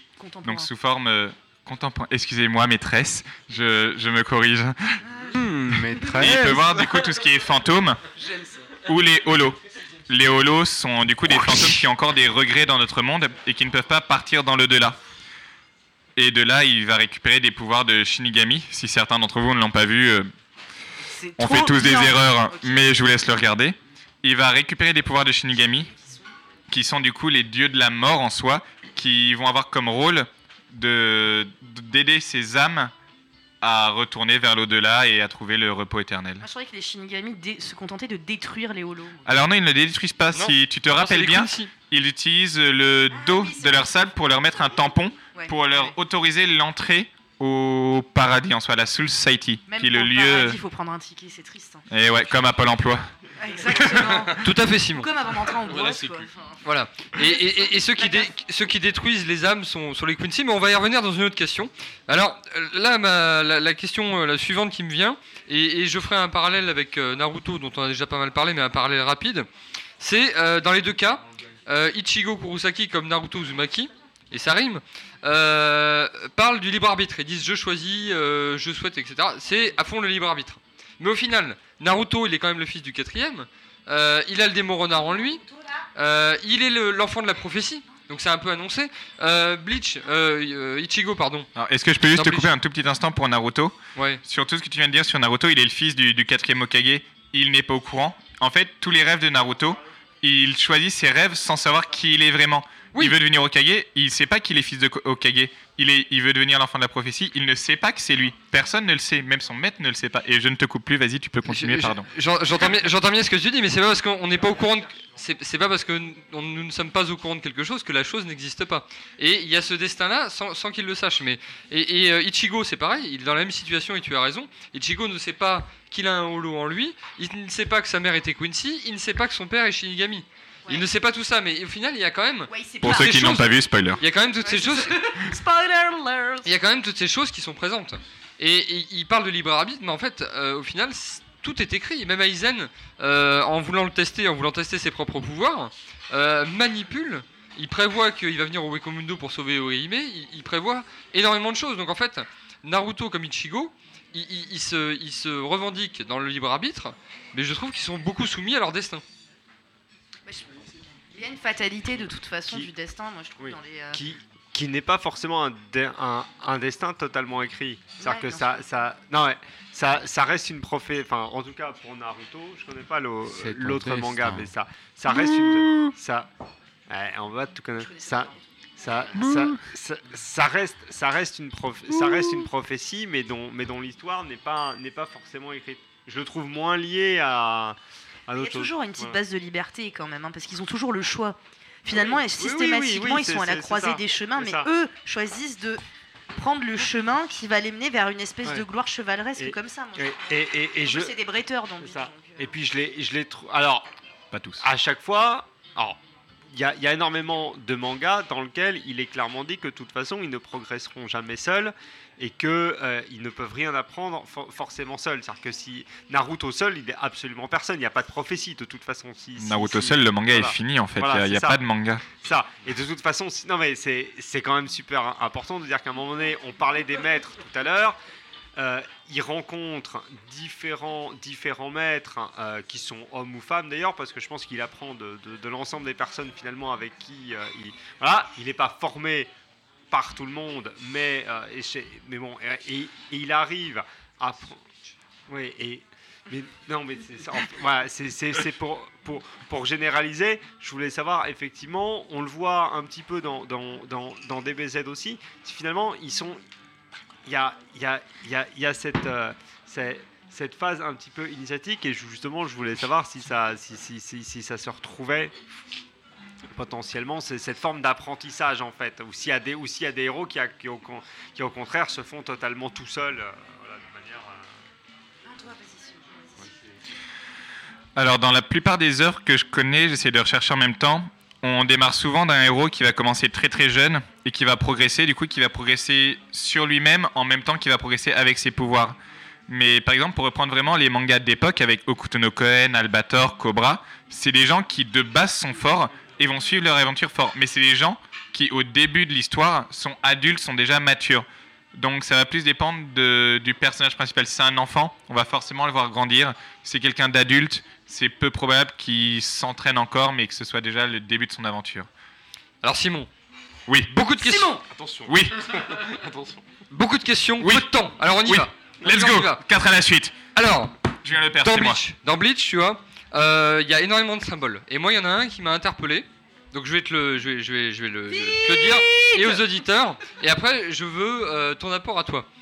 Euh, Ichigo, euh, quand il apprend son Bankai. Donc Alors, sa, le fo- Bankai, sa forme, pour- pour sa forme avancée d'évolution dans le combat. Antoine, il y a beaucoup de vocabulaire, mais ceux qui ne regardent pas Bleach Le Bankai, le. Bankai, c'est un état euh, d'évolution supérieure qui lui permet d'être plus efficace au combat. Alors pour un résumé quand il, rapide. quand il s'est découvert lui-même. Et donc, par rapport à ce Bankai et par rapport à un Full Bring, qui est une autre forme d'évolution plus tard dans l'œuvre, mais peu importe les détails techniques, c'est pas ça qui est important, c'est le fond.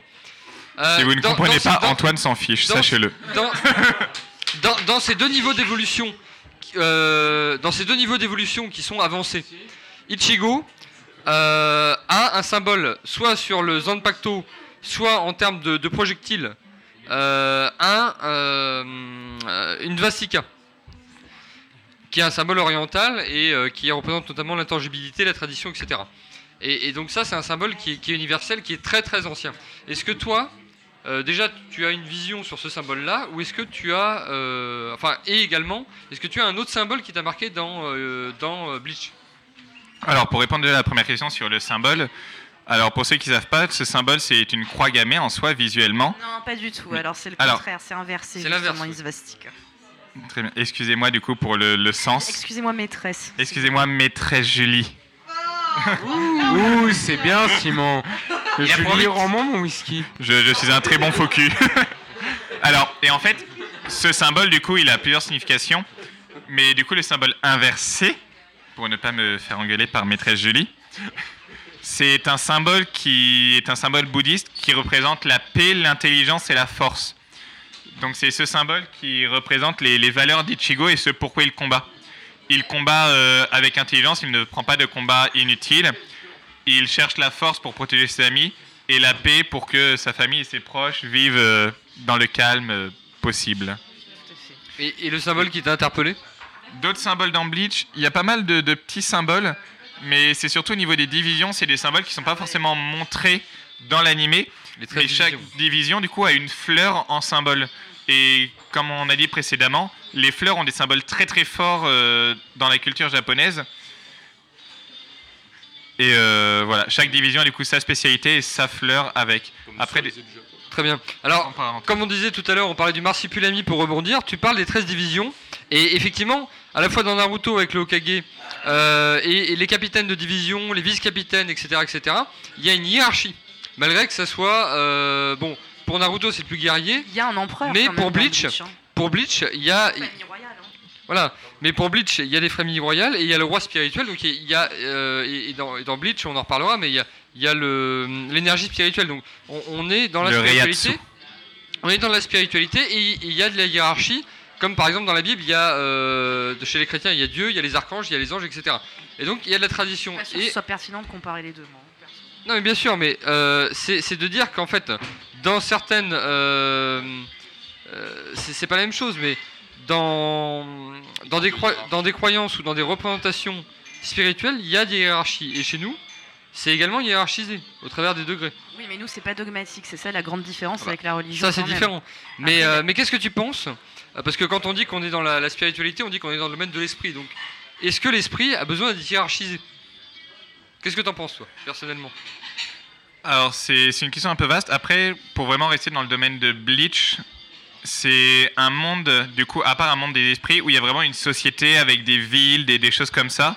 Et comme dans toute société, il va y avoir une hiérarchie. Après, la question, est-ce qu'il y a besoin d'une hiérarchie dans la société? Je pense que c'est un autre débat et qu'on va pouvoir passer beaucoup de temps là-dessus et peut-être pas l'utiliser dès maintenant. Moi, je trouve que ce qu'il y a d'intéressant dans Bleach, justement, c'est la confrontation du monde de l'au-delà avec le monde des vivants. Parce qu'en fait, tout ça se croise énormément, euh, continuellement. Et d'ailleurs, il y a une espèce de sectarisme des Shinigami qui se pensent supérieurs aux humains. C'est ça, avec le Dangai, je suis plus sûr du terme, mais cette banlieue qui est autour de la Society, où c'est des... Une Ah cité. c'est- c'est une espèce de cité, c'est une espèce de. C'est ça, oui. De faubourg. Où du coup, les euh. gens qui sont à l'intérieur sont des gens qui ont été jugés trop faibles pour accéder à la society et restent à l'écart des murs, mais proches des murs pour quand même rester en sécurité. Et il y a du coup ce système de société de notre monde en soi qu'on retrouve dans l'œuvre Bleach et qui est bien ou pas, après c'est une question de, de point de vue du lecteur. Mais ce qui est, ce qui est, ce qui est encore incroyable, c'est que là, on, on touche à des phénomènes de, de ségrégation, de mise à, à l'écart, ce qui renforce. Est-ce que Oui. selon- enfin, voilà, c'est, c'est- ce- ce Et Bleach qui- arrive comme un rebelle d'ailleurs, Ichigo. Puisqu'il fait le pont entre les deux mondes. C'est ça. C'est quelqu'un qui n'a pas les pouvoirs de base et qui va quand même s'imposer dans ce monde, euh, mais du coup avec ses propres valeurs. Il va pas garder les valeurs de la society qui ont vraiment un règlement, des, des lois respectées. Il va faire ce que lui trouve juste avec euh, toujours cette notion de society et d'aider les gens. Et ça, c'est intéressant aussi dans la tradition japonaise d'avoir un personnage comme ça qui se bat pour des valeurs mais qui refuse la tradition et qui se bat contre l'institution. C'est ça, surtout qu'Ichigo, c'est un, c'est un personnage un peu turbulent au début du manga, et que le manga se nomme Bleach, qui veut dire euh, javel décolorant en soi, parce qu'Ichigo est un personnage qui a les cheveux orange, et se décolorer les cheveux au Japon, alors je sais plus si c'est encore le cas aujourd'hui, mais à l'époque c'était vraiment un signe de rébellion. Et du coup le punk, terme, c'est Enfin, on peut ça, on peut ça dire, on peut déterminer en punk. Et du coup vraiment le symbole de ce personnage et du nom de l'œuvre Bleach, qui n'a aucun rapport avec le, le manga en lui-même, c'est vraiment directement avant même la première page du tome 1 pour donner un peu un avant-goût de qui va être ce héros principal. Ça va être un peu un rebelle mais qui va suivre la société avec ses propres idéaux. Et d'ailleurs dans Bleach, il y a peut-être comme dans Naruto, Bleach à l'intérieur de lui, il a le holo. Oui. Donc ça aussi, lui aussi, il doit se battre comme son, dé- enfin, il doit se battre contre son démon intérieur. C'est un peu idiot dit comme ça, mais en tout cas, il se bat contre une force négative qui manque de, de, de l'avaler en fait, de, de totalement le- l'emprisonner. Parce qu'à un moment, quand il se transforme et tout, le holo- il a le masque de holo sur lui. Donc c'est quand même une force qu'il arrive à transformer à- et à se servir pour mener à bien ses combats. Et oui, à l'image de, de Naruto avec le démon renard, notre cher euh, Shinigami suppléant a effectivement un Vastolordé en lui, qui est donc un holo, le Vastolordé, euh, un holo avancé. Et donc, justement, euh, on- Shinigami, Holo, Soul Society, Wekomundo et Enfer dans, dans Bleach. hein. Euh, moi, ça me rappelle un peu les anges pour les, choix. Shinigami, les démons, le, le- le paradis pour la Soul Society, le purgatoire un peu pour le Wekomundo, parce que le, purga- le Wekomundo n'est pas l'enfer, il y a un enfer. Bah, la Soul Society, ce serait plus des archanges en fait punitifs. C'est ça un peu. Que- Qu'un paradis, hein. c'est Et- absolument pas un paradis. Et euh, en tout cas, le purgatoire pour le Wikomundo et l'enfer pour, euh, pour l'enfer, euh, là ça porte le nom clairement.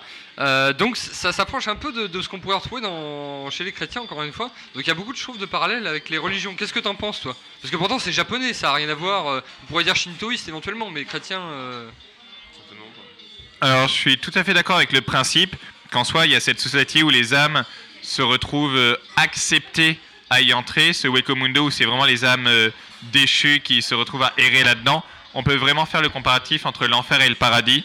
Je pense que c'est volontaire et que ça a été créé comme ça et on a raison de penser. Moi, je suis pas d'accord du tout. Ah, mais du coup, Julie va nous donner son propre avis sur la Il société. n'y a pas de, tellement de paradis et d'enfer. En fait, il y a des mondes. Il y a des mondes qui sont là, comme ça, superposés les uns aux autres. Au milieu, il y a le monde des vivants. Et selon le poids de son âme, justement, plus comme un côté peut-être égyptien en réalité, on va dans un monde plutôt qu'un autre. Mais pour moi, pour moi, il n'y a pas, il a pas d'enfer et de paradis tel qu'on l'entend nous. Ça, pour moi, ça c'est un écueil à pas commettre justement, parce que c'est ne pas comprendre justement la portée spirituelle et purement japonaise en fait de ce monde. C'est ça. Et oui, parce que justement, en fait, moi, ce que, ce que je trouve très très fort, et c'est là la discussion, c'est que je- fondamentalement, vient une idée. Est-ce que, est-ce que ces formes de manga ne reconnectent pas avec la, avec la complexité du monde finalement? C'est-à-dire que c'est- critique à fond. Que Ouais, Igor, moi je te suis là. C'est ça qui est très fort, c'est qu'en fait, ils font pas tellement de différence. On sait, parce que, que que ce soit Bleach, Naruto ou autre, on sait pas si c'est le bien ou le mal. Alors ok, ils veulent faire triompher leur propre vision, Ouais, pas forcément. C'est que à, à la, à la base, ils défendent des intérêts d'un village. C'est extrêmement militaire. On est sur des intérêts à la fois économiques, financiers, politiques. On, ils se battent contre différents. Et là, ce sera le mot de la Voilà. fin après pour Simon. Non, mais avant le blind test. Non, mais je vous préviens, Igor. oui, Mon mais- cher Igor, mais- non, Antoine n'aura pas de dernière Mais justement, question. là, attends, non, mais justement, je suis en mode mot Et de la fin. ce Euh, sera le c'est- mot de la fin. c'est- Content Voilà. c'est- C'est c'est le mode mot de la fin. C'est-à-dire que c'est c'est le manga. C'est. C'est. C'est. C'est. Euh, voilà, c'est c'est c'est le comment? C'est le manga comme forme de comme forme de syncrétisme en fait. C'est-à-dire que finalement, je trouve que les non mais voilà, c'est ça. C'est qu'à enfin je sais pas si c'est à chaque fois, mais on, est en train de parler d'œuvres qui sont qui finalement sont extrêmement puissantes d'un point de vue spirituel, d'un point de vue symbolique, d'un point de vue culturel, qui parlent euh, fondamentalement au monde entier, dont les valeurs peuvent être partagées sans qu'on ait les codes. À titre personnel, je n'ai strictement aucun code de la, de la société japonaise, voire même de l'histoire, même si, ok, on sait l'ère Meiji, les ninjas, etc., mais bon, ça reste euh, totalement fumeux. Et pourtant, on est plongé dans des choses qui nous parlent profondément, qu'on n'arrive pas forcément à raccrocher à des, à, des, à, des, à des religions ou à des cultures spéciales, donc je trouve ça particulièrement fort. Donc voilà. Donc si- s'il faut faire un mot de la fin sur les mangas, le mien c'est le manga comme syncrétisme euh, culturel. Je suis bien d'accord. Peut-être pas Simon, le mot de la fin sur cas, les voilà. mangas.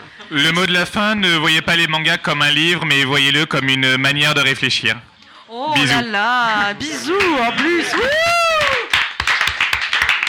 bon alors tout de suite, tout de suite pour enchaîner, pour enchaîner cette émission sur les mangas, Yann à la technique nous a concocté un petit blind test. Un blind alors ce qu'on va faire pour le blind test, on va faire deux équipes. Et Yann à la technique m'interrompt. Elle continue. Oui. Oui. Parce que pour ce blind test, c'est Antoine qui va diriger. Ouh, c'est Antoine qui dirige. Je suis avec Simon. Moi, je suis avec on va faire deux équipes. deux équipes, deux équipes, Qui deux ne veut équipes. Une équipe avec Igor et Sofiane. Et une équipe avec Simon et Franck. Et c'est Antoine qui a créé ce blind test. Alors on va commencer peut-être, Sofiane Mais Julie Mais non, Triol. Oui. n'oublions pas le public. T'as le droit d'être Le public. S'il vous plaît, arbitre, mon public. adversaire vient d'ouvrir Shazam sur son téléphone. Confi- Et bien sûr, S'il vous plaît. c'est moi qui arbitre le match. Donc, qu'est-ce qu'on fait? J'aimerais l'appel au public maintenant. Non, le public n'a pas envie. Et- Allez, continue. Merci, public. Les amis de Simon qui sont assis dans le public, Les amis de J'appelle à la Simon. barre Yoav et Alu. Je vous prie, venez m'aider pour la musique, je suis nul. yo, Anne, yo. Non, mais Ah. Myriam, viens avec Sofiane et Igor, s'il te plaît. Non, on s'en fout. Viens avec Sofiane et Igor. Viens, viens. Nous avons Donc, besoin dans de la- participants. Bon, dans ils crieront. l'équipe, il y a donc il y a deux Il ne manque une personne dans l'équipe de gauche. Donc il y a deux équipes. la vengeance. Igor, Sofiane. Myriam. En face, Simon, Franck et des inconnus qu'on va bientôt connaître. Comment comment t'appelles-tu Comment t'appelles-tu Comment t'appelles-tu? Parle au micro. Bonjour à tous, moi c'est Yoav, avec un V à la fin. D'accord. D'accord, très bien. Et avec Yoav, qui c'est qu'il y a une petite timide, qui s'approche doucement du micro. Comment t'appelles-tu? Elle ne veut pas parler, donc elle ne parlera pas, car nous Elle n'a pas de respectons prénom en le fait. silence. Alu. C'est gênant, mais elle n'a pas de prénom. Est-ce qu'on est qu'on commence? Yann m'a m'a donné les autorisations, maintenant c'est moi le patron. Ouh là là, ça y est, le melon, le complexe, et tout le pouvoir là. Ouh là là, ça va être chaud ce soir sur Radio Delta. Donc nous commençons par une musique un peu ancienne pour indice. Je vous laisse deviner la suite. Le boléro de Ravel. on n'entend rien. On n'entend rien, Yann. Sound of silence. Ça, c'est- ça, c'est les casques. C'est mon, ordinateur qui alimente ça. Qu'est-ce qui se passe Yann Yann Ah la merde, technique c'est la faute à Igor. C'est la faute à... Ah. Il faut lever la main avant de parler, hein. La Franck Albator. Et c'est raté Ah, c'est La prochaine réponse sera pour l'autre équipe. C'est les Chevaliers du Zodiaque de Bernard Minet Ouais, bravo Un point pour l'équipe de Simon. Qui, rappelons-le, était joué. Alors je, je rappelle aux équipes que pour les, prochaines ques- pour les prochains morceaux, en cas de mauvaise réponse, C'est un super groupe, l'équipe les- adverse aura le- la priorité pour Non. la réponse suivante. Ah si, c'est normal. Non, on n'est pas question pour un champion là. Il n'y a pas de j'ai la main, tu prends la main. Et les, musclés étaient de super musiciens. Silence Ah, ça me dit un truc, ça. Death Note Bleach. Ah bah, non, c'est pas Bleach. On lève la main et on donne une réponse par équipe. C'est gagné 2-0 Je veux entendre au micro. Allez. La silencieuse. Allez, vas-y Bleach, Bleach, Bleach Allez, Ah, Bleach. Ah, oui 3-3. Deux points et demi pour l'effort. Alors la prochaine chanson maintenant.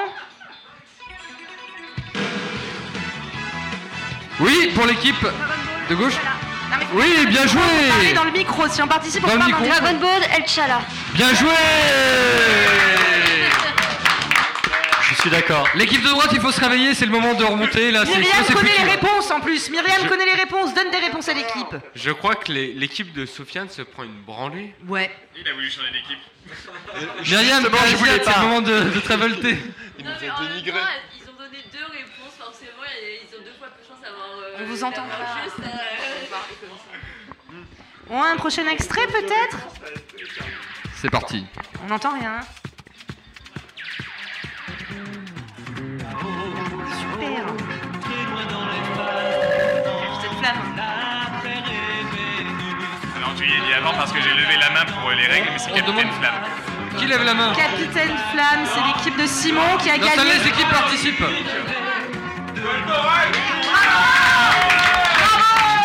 Ça fait 3-1-0. Non, on va donner le point à l'équipe du corps. Est-ce que tu es Oui, oui. d'accord Bravo ça, c'est- 3 Il paraît qu'il y, a continue. un- qu'il y a une question sur le générique de Goldorak. Alors Super les blancs, hein, comme ça, Yann. Bravo, hein. Bravo. Ça vient.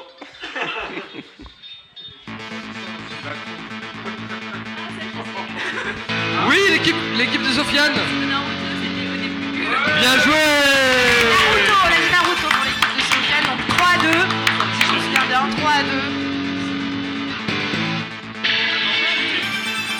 Fait 3-2.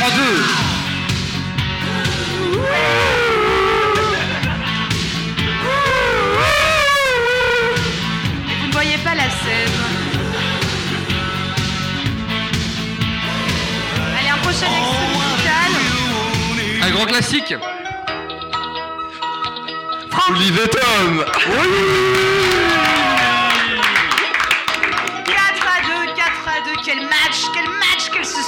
de la sueur.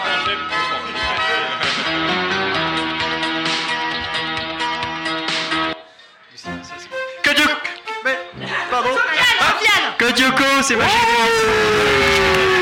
Ça fait 4 ans, mesdames et messieurs. Le est euh, gros manga. Hein. Qui l'emportera?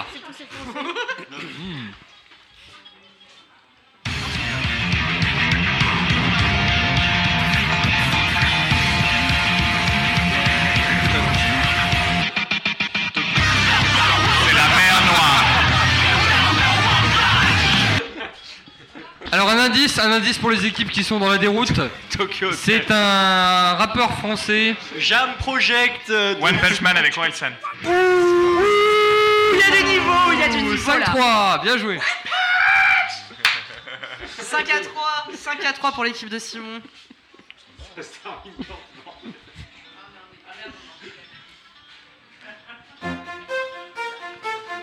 J'ai envie de dire encore. Code Lyoko, toujours pas un manga, mais toujours ça. Nous sommes à 5-3. Yumi. Oui, attention.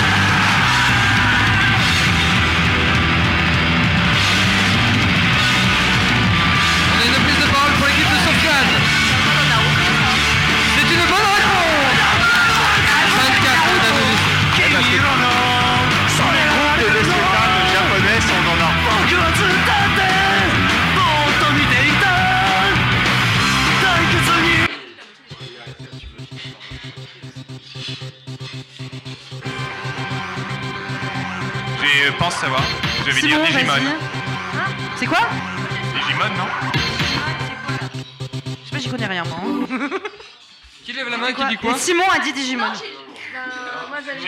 Qu'a dit Simon Digimon, il a raison Bravo 6 à 3, 6 à 3, c'est À un une moment, on dit déculottée. il faut lever la main, on lève la main, et puis ceux qui parlent en premier, faut leur donner le point. Mais Simon, c'est l'invité, il faut le récompenser. Oh là là.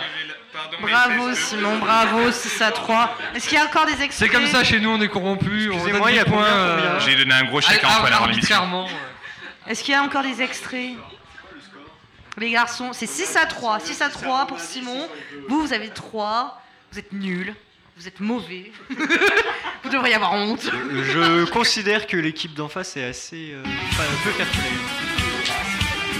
Oui, on a, des- on a deux interventions euh, sur l'équipe. Bah oui. Oui Encore, bien sûr.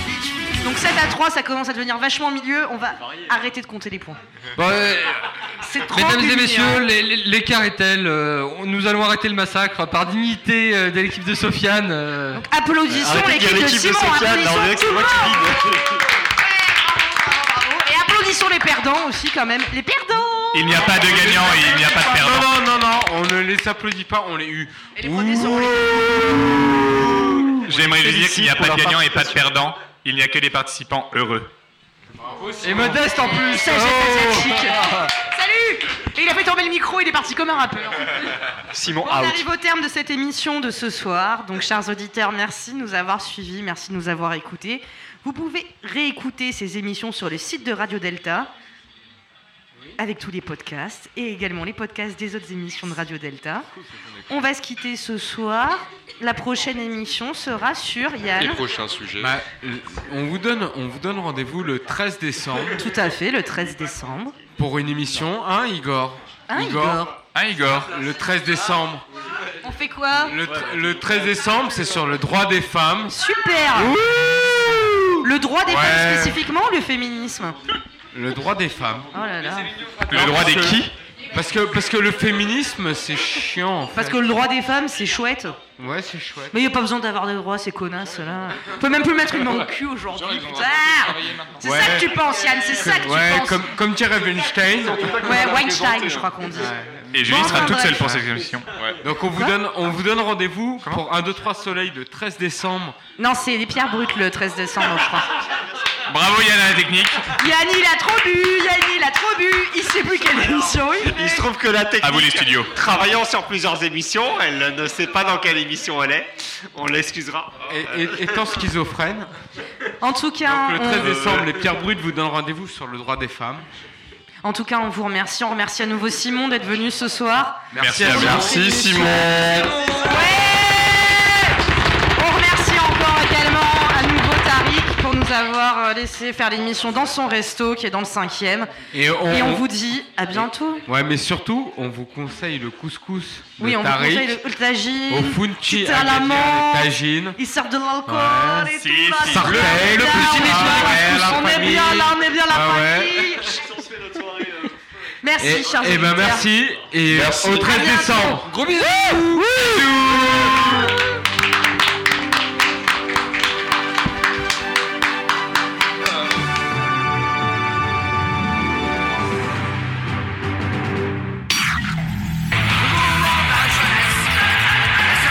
Les pierres brutes débarquent Débarque sur Radio Delta.